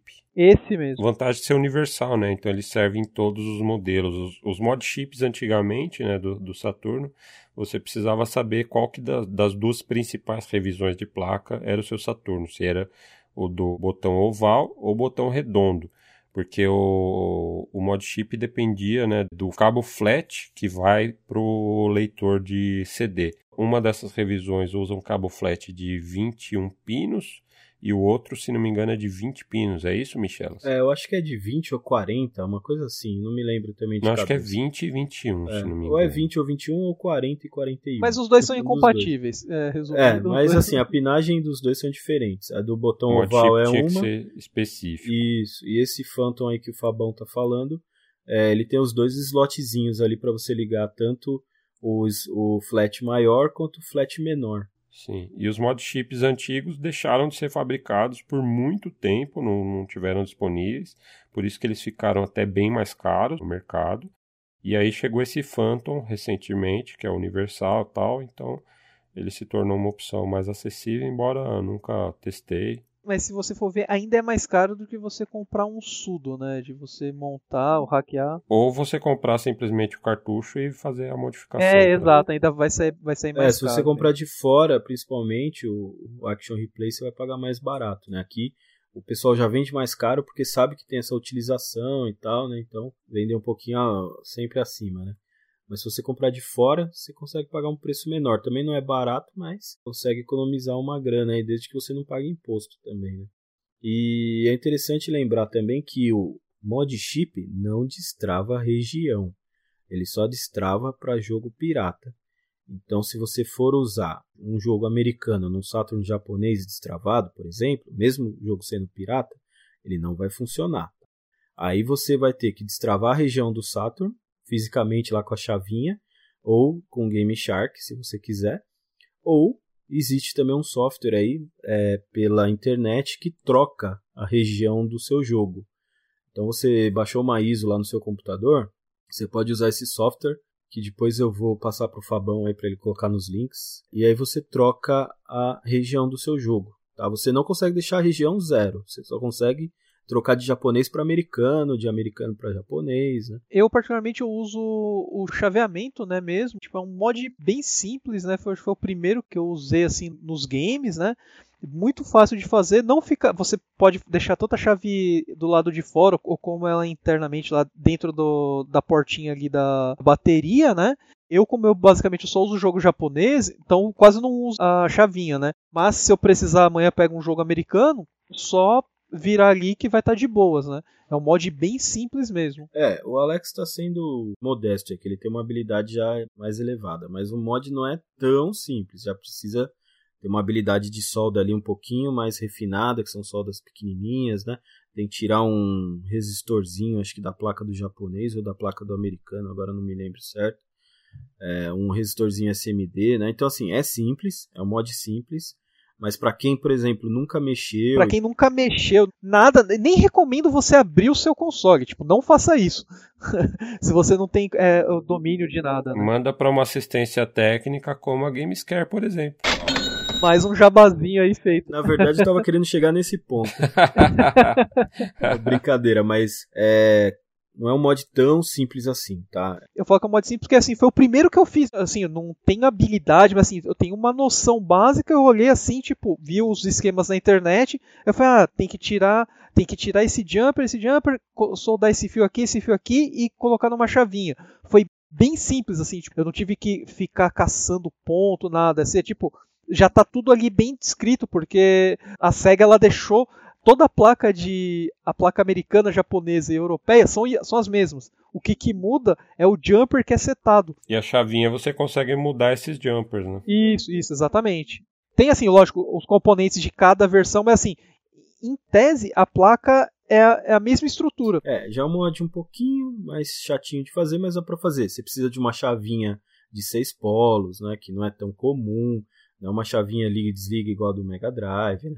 Então, assim, já requer um pouquinho de conhecimento ali do que você vai fazer. Então, toma cuidado para não estragar ali, né? Por exemplo, ali onde tem a pinagem de região, se você estragar a solda ali, estragar é, os pads, etc., você pode ferrar com o seu, com o seu Saturno. Ele não vai entrar nem japonês, nem americano, nem nada mais. é, eu falo porque eu já vi, né? Então... E aí tem, tem gente que instala chaveamento também pelo reset, né? É, então também não recomendo pelo reset, é, porque ele dá esse um... é bem das antigas mesmo, é, cara. ele dá, ele dá um meio que um curto ali, porque você faz com o console ligado, né? E eu já vi muito Saturn dando problema por causa desse chaveamento aí. Então também eu não recomendo. É. Se você tem, eu recomendo que você tire. a chavinha, você vai lá, desliga, troca a chavinha, liga o Saturno de novo. Não, não pode trocar chavinha com o console ligado. Você tendo a chavinha e tendo um chip ou pseudo Saturn, você tá bem para rodar a maioria dos jogos de Saturn. Uma outra opção ali pela portinha traseira também do Saturn que foi divulgada recentemente, embora não seja um produto comercial ainda, Existe um vídeo que é um, uma entrevista com um cara que tem o nick de Dr. Abrasive. É um vídeo que ficou famoso, até foi notícia em vários sites, que a chamada era Sega Saturn craqueada após 20 anos. É um vídeo do finalzinho de 2016. Esse cara, ele pesquisou o Sega Saturn, o, o hardware e o conteúdo da BIOS, é, viu o código, esquema da placa, etc, para entender como que o Saturn funcionava para tentar desenvolver algum esquema para destravar ele pela entrada de cartão de VCD, que é aquela portinha traseira que a gente mencionou onde vai a bateria. É até um lugar bizarro, né, cara, para para se usar um dispositivo para rodar os jogos, né? Inusitado, vamos dizer assim. É. E aí ele conseguiu fazer esse destravamento para rodar jogos via memória USB. Então ele grava as ISOs no, no USB e consegue selecionar por ali. E aí, inclusive, foi muito comemorado porque isso abriria as portas para desenvolvedores criarem mais opções homebrew para Saturno, por exemplo, porque ficaria muito mais facilmente acessível para gravação de jogos e programas por ali. E não somente acessível para gravação de jogos, né, cara? Porque se você for ver bem, a gente tem aí o, o método de destravamento, né, aí que a gente roda tudo, mas tudo isso você vai desgastar canhão, dependendo da qualidade do CD backup, né, os piratas que você vai usar, né? É difícil de às vezes achar o jogo mesmo original, tem jogo que você não encontra, né? Ou quando encontra é absurdamente caro, você não vai conseguir comprar. E a única opção para rodar isso, que é o RiaFib, né, que é um emulador de drive de CD, Inclusive a Gamescare já fez a instalação, né, de alguns aí. Tipo assim, é muito caro e não tem no mercado. É o cara que faz lá o, o, dispositivo, né, que é um que é um FPGA. Ele faz tipo dois por ano, não tem para venda e assim vai ser uma ótima alternativa também para isso, né? Tipo não somente para desenvolvedores como para a galera que tipo tá utilizando mesmo, né? É e até mais que isso é uma maneira de você preservar também, né? Porque todo mundo sabe que canhão, né, leitor de CD, cara, Os que estão funcionando hoje estão fazendo hora extra aí, né? É um equipamento que tem um desgaste grande, né? Porque ele tem peças mecânicas, então ele sofre um desgaste físico mesmo. Não vai durar para sempre. É diferente de um slot de cartucho. Por mais que ele esteja falhando, você consegue ali pegar uma chave de fenda ali, dar uma empurradinha e ele volta a funcionar. O CD não, cara. A lente foi pro saco, já era, você precisa trocar. E aonde que você vai arranjar um, uma reposição para isso daí? É, original pode esquecer que você não vai achar. Você que tem aí o seu console, preze bastante pela qualidade dos jogos que você joga nele, né? Se você partiu para esse lado aí de jogar jogos pirata no seu console, tome muito cuidado com o que você coloca no seu console. Exato. Isso não só para o Saturn, é para qualquer console de CD. Você sabe que uma hora ele vai deixar de funcionar. E aí quando a gente tem essa possibilidade de usar aí, por exemplo, no futuro aí esse dispositivo que o Fabão mencionou, e o RE, que nem o Alex falou, e o FIB, né, que são dois dispositivos de emulação de leitor, né?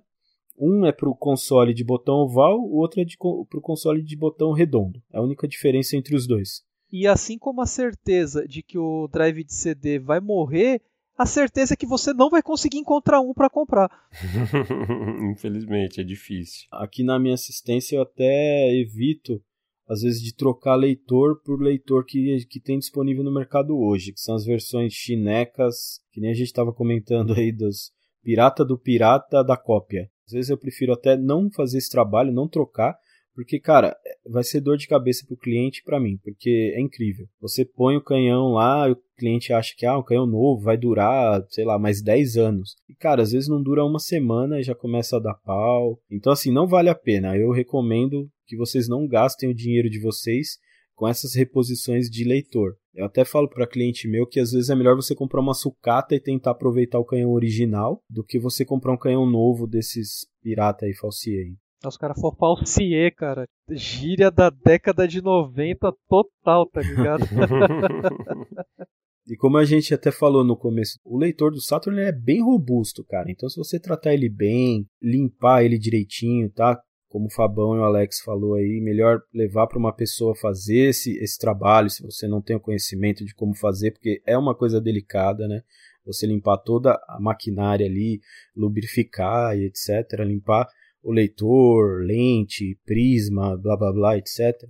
Se você cuidar direitinho, você ainda consegue ter o seu Saturno aí por mais algum tempo. Não sei quanto, mas tem. Limpar os seus CDs Limpar também. os CDs, usar CDs de boa qualidade, né? De preferência originais. De preferência só originais. Ou prensado, né? Prensado a gente até consegue encontrar ainda. Os antigos piratas, né? Esses CDs têm uma qualidade melhor, né? Desde que eles estejam num estado bom, né? Mas aí a gente chega naquela parte do nosso podcast, né, Fabão? Exato, a nossa querida emulação que vai manter viva essas plataformas para a posteridade. Por mais que a gente quer ser purista, quer jogar no hardware original, infelizmente muita coisa não vai ter como e muitas pessoas não vão ter condições mesmo de jogar ou ter um hardware original, né? Eu joguei muito emulador, acho que todo mundo aqui, né, tipo, uma hora ou outra você vai acabar se voltando a ele, né? É, como a gente mencionou, né? Tipo, esses consoles não vão durar para sempre.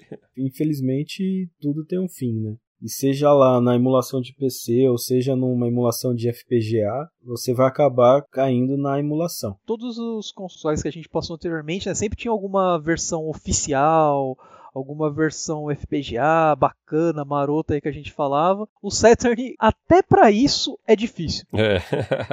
Infelizmente é o legado que o Saturn deixa, né? Sua plataforma difícil de programar. O Saturn foi tão complicado que assim, os emuladores de Saturn demoraram muito, assim, quem acompanha a cena de emulação, tipo, sabe o quanto que demorou para eles conseguirem emular o, a BIOS, né, em, é, somente do console, para eles conseguirem, tipo, rodar um demo, tipo, não comercial, para conseguir a estrutura mesmo do console, demorou demais essa estrutura só foi possível com a ajuda da SEGA. SEGA é uma mãe. A SEGA é uma mãe, até nisso. Porque no Japão eles lançaram algumas coletâneas né, de jogos tipo Daytona, Virtua Fighter, Panzer Dragoon, assim, para PC. Né? E esses jogos basicamente eram jogos de Saturn para rodar no PC. E a galera, por engenharia reversa, descobriu que o jogo rodava dentro de um emulador oficial da Sega para PC. E aí abriu a porteira. Só que assim, não era um emulador que rodava qualquer coisa, era um emulador proprietário para o jogo, né? Então eles fizeram tipo uma estrutura para ler somente aquele jogo de Saturn para rodar no PC. Só que isso abriu a porteira para o pessoal estudar o código, ver como ele conseguia e aí começou o desenvolvimento, se eu não me engano, acho que foi o Yabause o primeiro, né, e o, o SFF logo em seguida, que começaram a trabalhar e conseguir rodar bem devagarinho os jogos.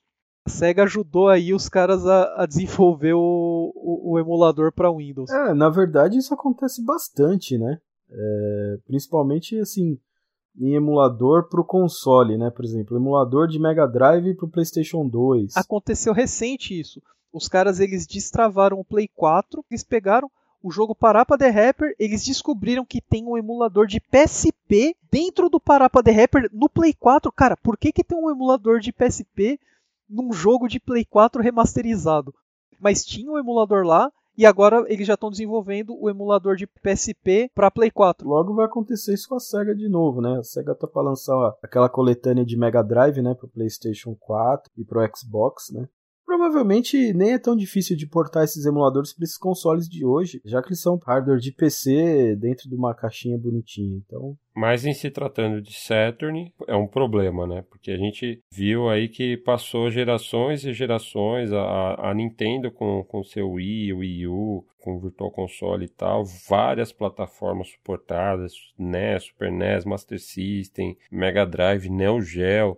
Até PC Engine teve suporte no Wii, mas e Sega Saturn? Nada, né? A gente é só no velho e bom PC, né?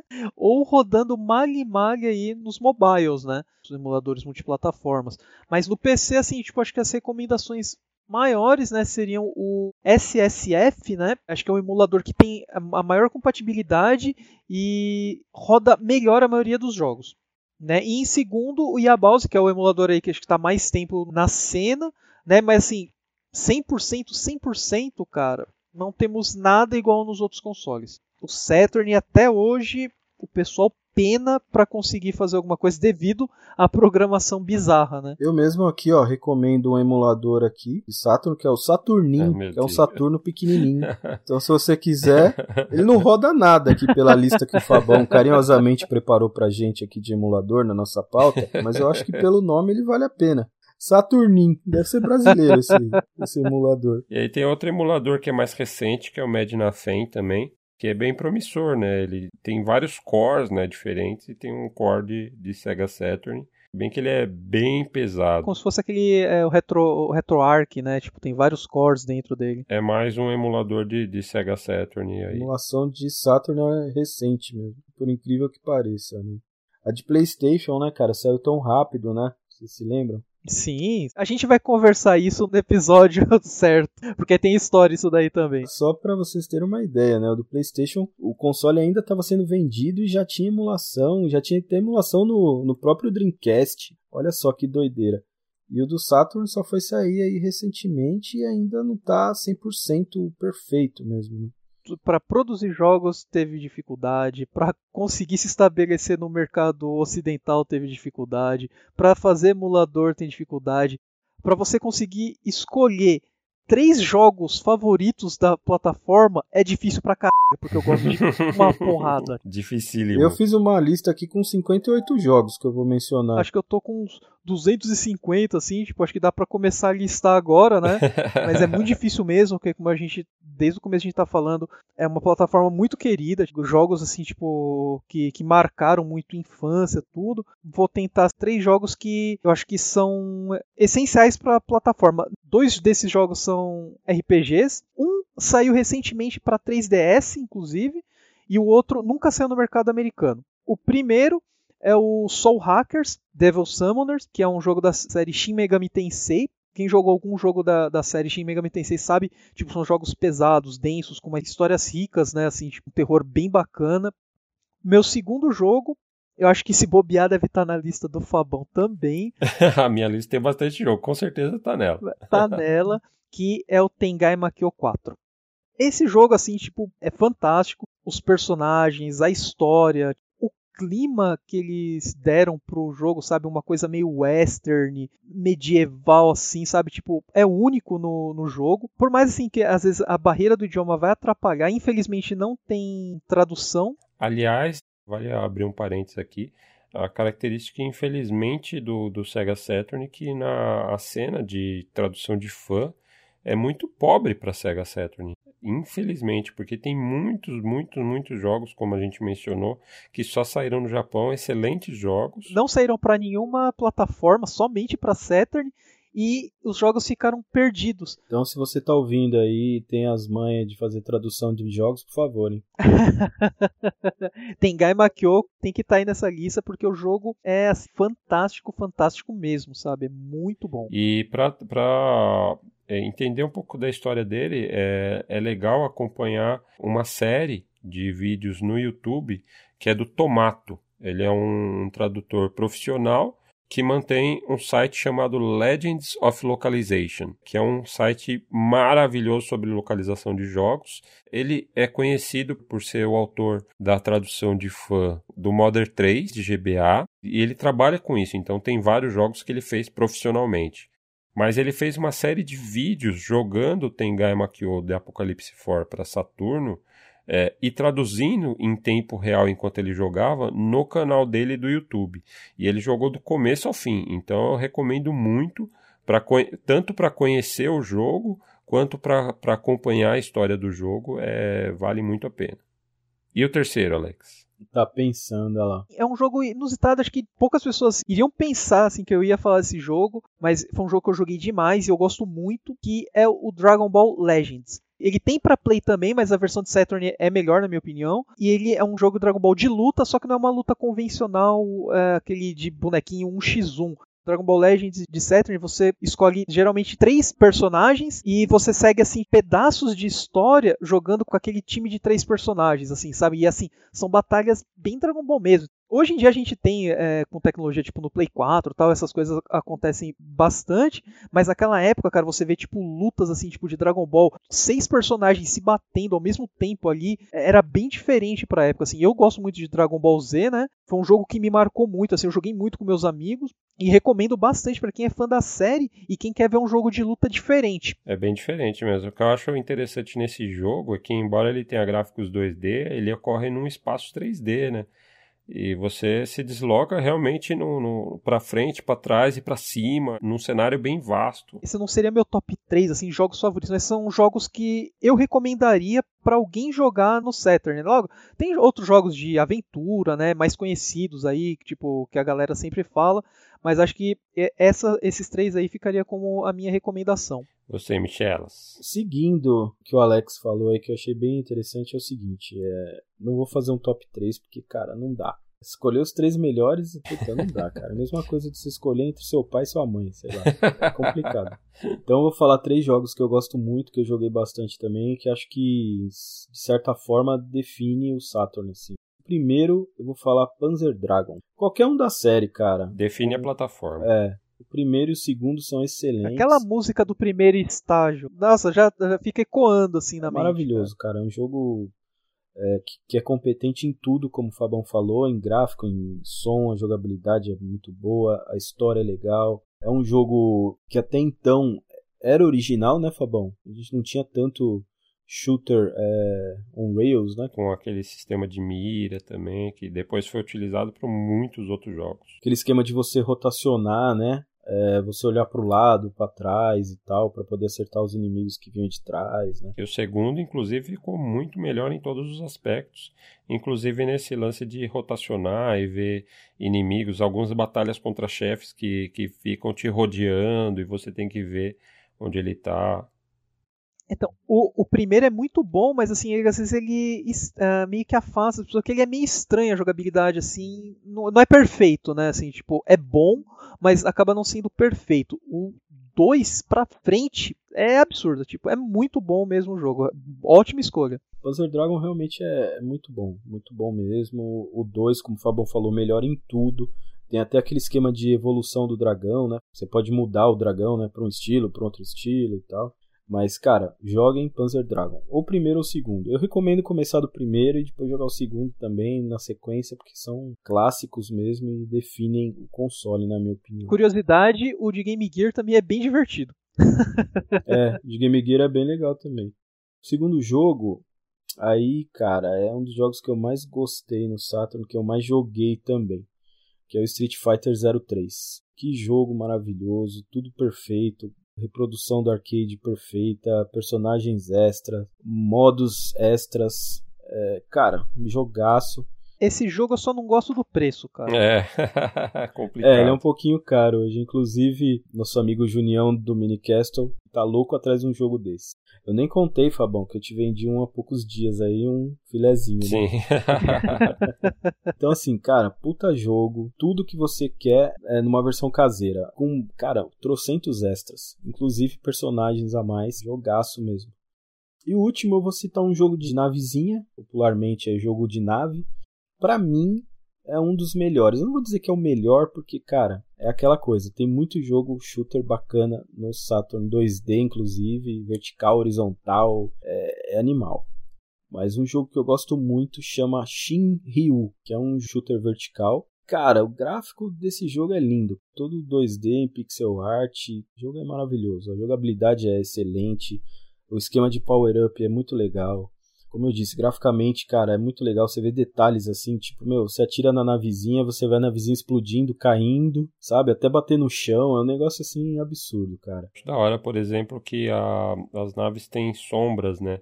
E dependendo do nível de profundidade do cenário de fundo que está lá embaixo, a sombra também muda de tamanho, por exemplo. Então, se o cenário está mais perto, a sombra é maior. Se o cenário está mais lá no fundo, é uma sombra menor, é bem, bem feito mesmo. É um jogo muito bem feito e muito divertido também. Ele é um pouco fácil, assim, não é um jogo tão difícil, né? Então, para aquela galera que curte uma pegada mais hardcore, assim, que gosta de jogo super difícil, talvez não vai achar tão interessante, apesar de ele ter vários níveis de dificuldade, né? Ele vai muito no espírito do Raiden, né? Para quem conhece, jogou bastante no, nos arcades. É bem parecido com o Raiden mesmo. Você tem até as, as navezinhas para escolher no começo do jogo e tal. Eu recomendo fortemente aí. E agora, Fabão? The Real Deal. E aí, Fabão? Desce a letra aí. Ai, que, que dilema, mano. Porque são tantos. Mano, né? se eu fiz é... essa p, você consegue fazer também. Vamos lá, então. Eu vou começar por um dos meus jogos favoritos da plataforma e um dos meus jogos favoritos ever, assim, que é o Dragon Force. É um jogo de RPG e estratégia. Felizmente também tem a versão ocidental, lançada pela nossa querida e maravilhosa Working Designs. Amém. já tem a certeza de que é uma edição de luxo, muito caprichada, boa tradução e, obviamente, para eles terem pego esse jogo para lançar nos Estados Unidos, é porque o jogo já tinha grande qualidade no original do Japão, que foi publicado pela SEGA. E é um jogo que você escolhe um entre seis generais inicialmente, depois que você termina, habilita mais dois para um total de oito generais e cada um deles você vai curtir a história pela perspectiva desse general. E é uma história bem bacana também que vai acontecendo num, num campo de batalha em tempo real que lembra muito o primeiro Ogre Battle. E aí quando entra no modo de batalha, você vai para um campo de batalha em que cada general controla até 50 soldados. Então é um negócio caótico assim, no, as batalhas com até 100 soldados, você define a sua estratégia com, com posicionamento, muda dinamicamente. E o jogo é muito bonito, cara. Tipo, o, o, o character design é muito bonito. Eu gosto do sistema de jogo, porque, cara, você faz prisioneiro, você deixa os caras presos, aí, aí se você liberta o cara, o cara vem pro seu lado. Sim, tem várias side quests. Se você liberta, o cara que pode distrair depois. É tanta coisinha, detalhe que vai acontecer no jogo, assim. Eu joguei bastante, muito bom mesmo, é, Dragon Force, cara, muito bom. É um sistema bem pedra, papel, tesoura, né? Tem classes da, do, de soldados que é, são melhores uns contra os outros. Tipo, o arqueiro é melhor contra a arpia, mas a arpia dá um couro nos soldados rasos tem a cavalaria. E tem dragão que é bom contra tudo. então tem muita estratégia, é muito gostoso de se jogar, assim, e você curte ele incrivelmente, assim, é um jogo maravilhoso. Pena que a versão americana é muito cara. Sega Saturn americano, a sua carteira vai sangrar muito. E esse jogo chegou a receber uma sequência, infelizmente saiu só no Japão, mas felizmente é um dos pouquíssimos jogos de Sega Saturn que tem projeto de tradução de fãs. Inclusive, se não me engano, já foi concluída essa tradução. Então, vale a pena ir atrás do segundo também, que saiu só no Japão. Em segundo lugar, a minha recomendação fica para Guardian Heroes, que é um jogo da Treasure, de pancadaria, que mistura elementos de RPG. E é um jogo fantástico também. Jogaço. Jogaço incrível, assim. Ele é um precursor de jogos de, de porradaria e, e, com elementos de RPG mais extensos, assim, tipo Castle Crashers, por exemplo, que também é outro jogo incrível que eu adoro. Mas Guardian Heroes eu acho que tem muito mais personalidade, assim, o character design, a, a história, é, as animações, o estilo gráfico dele é Treasure, mano. É um... Pega um jogo da Treasure sem qualidade, tipo, não é um jogo da Treasure, sabe? é. Inclusive, acho que é o, o, uma boa para conhecer esse jogo hoje em dia, que ele ganhou uma conversão para Xbox 360. Saiu digitalmente, né? Um port para Xbox 360. Então, quem tem a plataforma também fica aí a dica para conhecer essa versão um pouco mais atual do jogo. Inclusive, tem um jogo da Treasure que usa um personagem de Guardian Heroes pro 64. Ah, é verdade. Né? Eu não me lembro o nome do jogo, mas é, é, é o mesmo personagem que tem no Guardian Heroes. Mischief Maker? Esse daí mesmo. Eu não lembrava de ter É personagem. o mesmo personagem, assim. Tipo, eu não sei se usar o mesmo nome, mas o character design é cuspido e escarrado. É, não, é o mesmo cara, com certeza, que fez o, a arte do jogo. É um dos poucos jogos bacanas de 64, só que estraga porque você tem que jogar no 64, né, cara? É o 64 tinha que entrar no episódio Cara, uma hora. tava né? quase acabando o episódio. tava, tava. Eu acho que foi o recorde, mano. Tipo, de demora pra falar do O 64. jogo até que é bacaninha, mas você tem que jogar no 64, naquele RGB, tipo, não casa, sabe? Por que, que a Treasure fez isso? Aí você falou que a Treasure só dava bola dentro aí, ó. É então, cara, tipo, você vê, encontra uma falha onde não tem. E aí, Fabão, vai terminar a listinha com o quê? Eu vou terminar fazendo um cheat aqui, na real, porque Não, não vai dar, o- vou vou dar o cheat na sua cara. não, não. Eu vou, eu vou fazer um, um, um bem bolado aqui, porque não dá pra recomendar um só. Dá- Eu vou recomendar um gênero, que são os jogos de navinha, que o Michelas citou um aí. O Saturno é muito rico em shmups, jogos de nave. É, tem muitos mesmo, de tudo quanto é tipo que você imagina, né? Eu vou citar três que são muito importantes. Começando pelo Batsugan, que é um jogo da Toaplan, e ele é muito, muito importante porque ele foi a estreia do gênero Danmaku, que é o, o Bullet Hell, né? Ele foi o primeiro jogo a introduzir essa mecânica, esse estilo de jogo de ter centenas de balas na, na tela e você ter que desviar e, e navegar por entre essa saraivada de balas, né? E, e é interessante porque esse jogo saiu originalmente para arcade. Se não me engano, ele foi o último da Toaplan, que era a deusa assim dos jogos de nave. E ele só teve uma única conversão para console até hoje, que foi essa do Saturno. Então recomendo bastante porque tem essa importância histórica de ser o, o primeiro Bullet Hell. Em segundo lugar, o Battle Garega da Rising, que inclusive ganhou recentemente uma versão para PS4 portada pela M2, que são os, os deuses aí do, dos portes antigos. E é um jogo excelente também, maravilhoso. E antes dessa versão para PS4, ele também só tinha no Saturno, era o único port do, do arcade para um console doméstico. E é um jogo também maravilhoso, shooter vertical, é, com uma, uma temática militar fantástica, trilha sonora, fases maravilhosas, assim, é um jogo realmente muito sólido, muito bem feito, de ponta a ponta. Por último, recomendar o Dodonpachi, da Cave. Barato, muito barato esse daí. Todos eles, né? Dodonpachi, inclusive, é o mais barato desses três, na real. Barato, entre aspas, né? O Dodonpachi é a sequência do primeiro jogo da Cave, que era o Donpachi. A Cave, que inclusive se formou a partir do final do Toaplan, né? Que foi essa que fez o Batsugan. E muitos dos mesmos designers que trabalharam no Batsugan foram para Cave depois, fizeram o Donpachi, que era uma continuação desse gênero Bullet Hell, e o Dodonpachi é meio que a forma final, assim. é, pelo menos no, dentro dos anos 90, do Bullet Hell. É um jogo maravilhoso, impecável, assim, do começo ao fim também. É recomendadíssimo para todos os amantes de jogos de nave. Já que você deu uma chitada, tem que dar uma chitada também, tá ligado?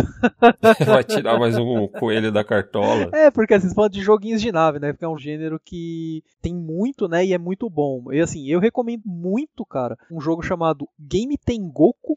É um shooter absurdamente bom divertido, com diversos modos, diversos personagens. Ele é multiplataforma também, se você tem Play 1, consegue pegar também esse jogo, né? Mas assim, tipo, se eu não me engano, ele saiu para Play 4 e Steam também. Recomendo demais você pegar, é um jogo extremamente divertido de se jogar. E em segundo, eu recomendaria Choniki, que é um jogo meio desconhecido, mas assim, a galera que sabe vê um jogo bizarríssimo. É, ele é bem né? bizarro. caras musculosos fazendo flexões, gritando, berrando. Você fala, velho, não é possível. Você jogou pela primeira vez, você não consegue mais largar. É, é tipo, é fantástico. Só quem joga Johnny Key sabe da grandeza da série, né? Literalmente. Literalmente da grandeza da série. E o último, sim, citando um top 3 de navinha, eu colocaria Chaos é ah, clássico, assim, é um Squadron, tipo, jogaço, né, cara? Bonito, tem para diversas plataformas e a de Saturn, ó, cara, fantástico mesmo. Vale muito a pena pegar. Aliás, é um dos jogos mais bonitos do Sega Saturn. Exato, né? exato. É, tem a parte de aventurinha ali, uma plataforma, né? E tem as partes de shooter também. Eu vou falar uma que até tinha comentado pro Fabão que ia falar, mas depois acabei não falando. Mas é um jogo que eu adoro e até pouco tempo atrás também só tinha conversão pro Saturn, né? Que é o Dungeons and Dragons Collection. Tem a Tower of Doom e Shadow over Mystara. São dois discos diferentes, são, são dois jogos convertidos da CPS2, dois beatemaps que, cara, que jogos, cara, que jogos, excelente. Os dois são beatemaps da Capcom, então já não precisa falar muito. E eles são ambientados no lore ali de Dungeons and Dragons, né? Que é um RPG bastante conhecido e tal, para quem não conhece. Então, cara, traz toda aquela magia, né, cara? Dragões, duendes, é, anões, guerreiros, elfos e etc. Sistema de RPG, você vai evoluindo seu personagem, você consegue pegar magias durante o jogo, consegue pegar armas, anéis, né, para aumentar a força, aumentar a defesa. Um jogo maravilhoso, cara. Influenciado aí diretamente aí pelo estilo Guardian Heroes da vida, né? Então, assim, é um jogo maravilhoso, é um porte perfeito do Saturn. A animação é linda, pixel art é lindo. Para mim, o melhor beat'em up que existe é Final Fight, sempre vai ser, mas em segundo lugar é Dungeons and Dragons. Eu acho extraordinário. É interessante que o segundo jogo da coletânea, o Shadow of Mistar, ele requer o cartucho de 4 MB de RAM para fazer um port ainda mais perfeito. A única coisa é que no, no arcade ele é multiplayer para quatro jogadores e no Saturno só para dois. Né? Eu só dou uma dica: pega o clérigo que você vai ser feliz. Segundo lugar, vou falar, já que vocês estão falando aí de clássicos de navinha, vou ter que falar um clássico de navinha também. Fã da SEGA, apesar de não ser um jogo da SEGA. Thunder Force 5, jogão aí também. Sabia? É, boa, boa. boa é, o Alex e o, e o Fabão sabem que eu, que eu sou paga-pau de Thunder Force. E assim, ali, apesar de eu preferir os mais antiguinhos ali, Thunder Force 4 e tal, mas o Thunder Force 5 é muito bom, tem uma trilha sonora muito legal, trouxe algumas inovações para a série, algumas armas diferentes, tal, estilo, né? O primeiro jogo da série que foi feito em 3D, então tem tem ângulos de câmera assim mais é, elaborados, né? Quando chega o boss, principalmente, assim, tem aquela aquela puta batalha épica e tal. E é um jogo bem legal. É, é da Tecnosoft, né? Não é da Sega. Outra empresa que também só, só lança coisa boa. De cabeça assim já dá pra falar Hyper Duel, que é animal. É a continuação espiritual aí do, do, do Thunder Force, que também tem pro Saturn. Tem um outro deles também que é o Neketsu Oyako, que é um jogo de é beat'em up, é, que saiu em 95, bem no começo da vida do Saturno também, que é muito ah, bom. Ah, esse que eu ia falar, um que tem pro Play 1 também, eu sei qual que é. É um jogo legal, até gostaria de ir atrás. E aí, para fechar a trilogia, segunda trilogia, Sonic Mania, né, cara? Sonic Mania ficou muito bom no Saturn. Não, tô zoando aqui, mas, meu, que jogo que seria, hein, se tivesse saído pro Saturn. é o Sonic que o Saturn precisava ter, cara. Se o Saturn tivesse esse Sonic... Olha a trollada. É, talvez, talvez, né, a história seria diferente. Acho que não muito diferente, mas infelizmente o Saturn não tem nenhum Sonic bacana, então. É, o Saturn ficou carente de Sonic, né? Teve o Sonic Gen, teve o Sonic R, teve o Sonic 3D Blast. Nenhum que é bom mesmo. Mas um novo Sonic de verdade, como todos esperavam, né? Ficou só na esperança do Sonic Extreme, que nem seria tão grande coisa, né? Se tivesse saído. É, a grande decepção que eu tenho do Saturn é essa, infelizmente, né? usei o último lugar aí para dar um puxão de orelha na SEGA, mas é um protesto. Tinha que ter um Bem Sonic. Válido. Pô, no GameCube, que é da Nintendo, deve ter oito Sonics diferentes. e no Saturn não tem nenhum, cara. Então, é assim, eu, eu, tento aceitar que Sonic Mania é o Sonic do Saturn, entendeu? então esse seria o meu top 3 Cheat Edition. Justo. É, cara, acabamos aí mais um episódio, né? Durou um pouquinho, mas foi um episódio bom, né, cara? Foi um episódio bom, tipo Saturn. E, pô, como eu falei, dava pra continuar fazendo, cheatando o top 3 aí mais umas 4 horas aí, sossegado.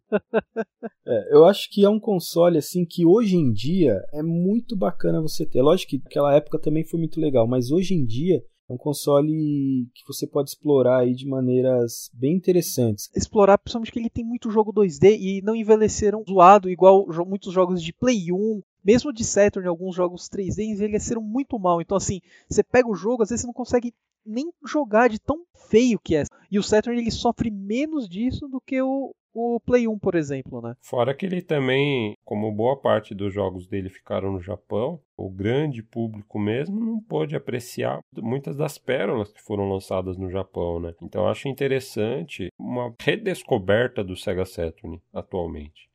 Muitos desses jogos que a gente recomendou são jogos dos mais incomuns, assim, de, de, de, de, se colocar numa lista, né? É isso que eu acho interessante nessas recomendações que a gente deu, que são jogos um pouco mais obscuros, né? O Sega Saturn tem aí, sei lá, Knights, por exemplo, que é um jogo maravilhoso. É, basicamente todo jogo da Sega é...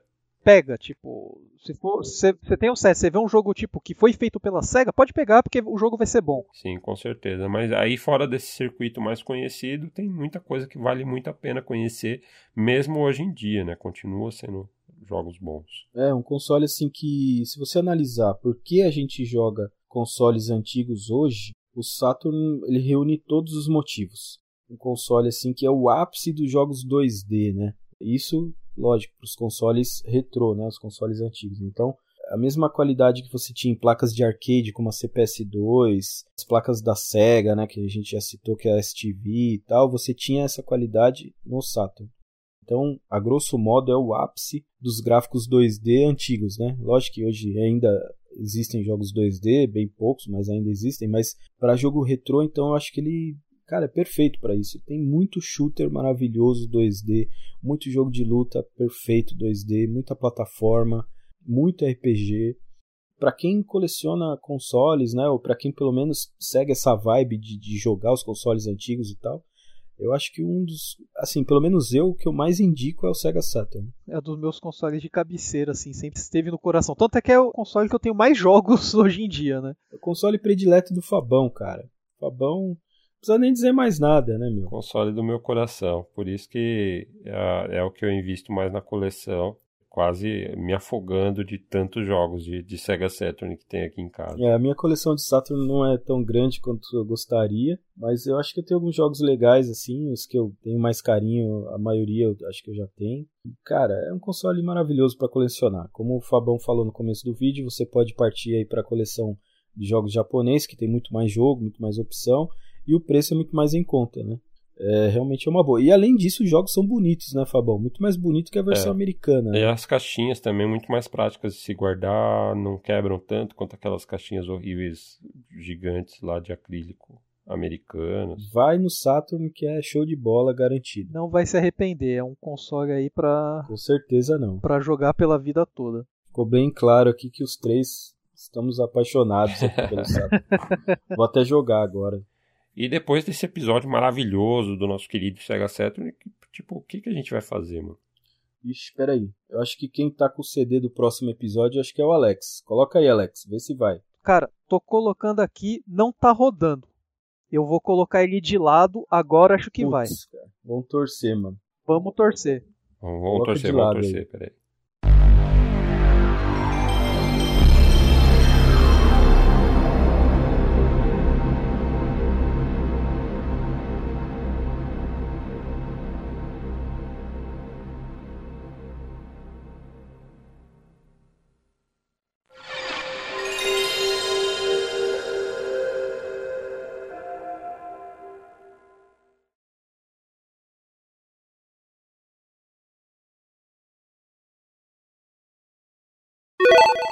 E Alex, e Alex, peraí, o seu mic parece que você tá, tipo, esfregando a roupa nele, mano, caralho.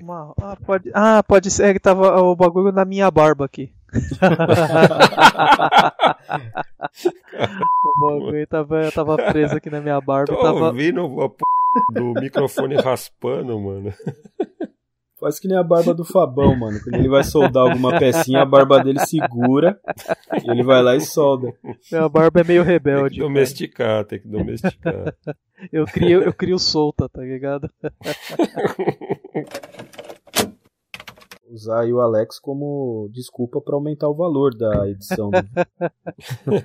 é, então se for assim, a gente vai ter que pagar 12 episódios retroativos aí. É, bicho, elas vai ter que pagar mais, mano. Ficou até quieto, fila da Vai, fala do RGB aí, eu sou. Então volta lá então. E fala aí alguém, fala, fala você. Já marca aí essa cobrança extra do, do Michelinho, já que ele deu a ideia, né? Bota na conta do Michel. Fila assim. da nem fala. Tomando Não, mas essa ponta tá errada com certeza. E, inclusive, é... Putz, esqueci que eu ia falar. Nossa, deu um branco federal agora. Aí, ó, mais, mais uma grana na conta do, do Gil. Pensando que você vai ganhar fácil, Alex? Parece que o jogo virou, não é mesmo? Os caras estão disputando quem faz mais edição, velho. Esquece tudo. Corta aí, corta aí. Ai, cara. O que, que você tá falando? Você tá bom, velho. A gente não vai falar de emulação ainda. Nossa, ele só pulou tudo. ele só pulou três Não, mas pô, foi uma chamada muito boa do Fabão. Foi sim. Ele falou 480i, o outro. É, como você falou I, do i. Ele falou i. é. Então, ficou mó bacana. Eu, isso daí é certeza. Se fudeu. Olha a comemoração. Toma, trouxa. Isso daí é certeza, o cabaço. Você pode procurar. Você pode procurar. Só, não, não, acho que, que eu tá, acho que você... pirata não, mano. Fala aí, vai, Alex. Você quis, você quis ganhar de mim. Falou, vou falar, falar um bagulho nada a ver aqui, só pra ganhar do Michelin.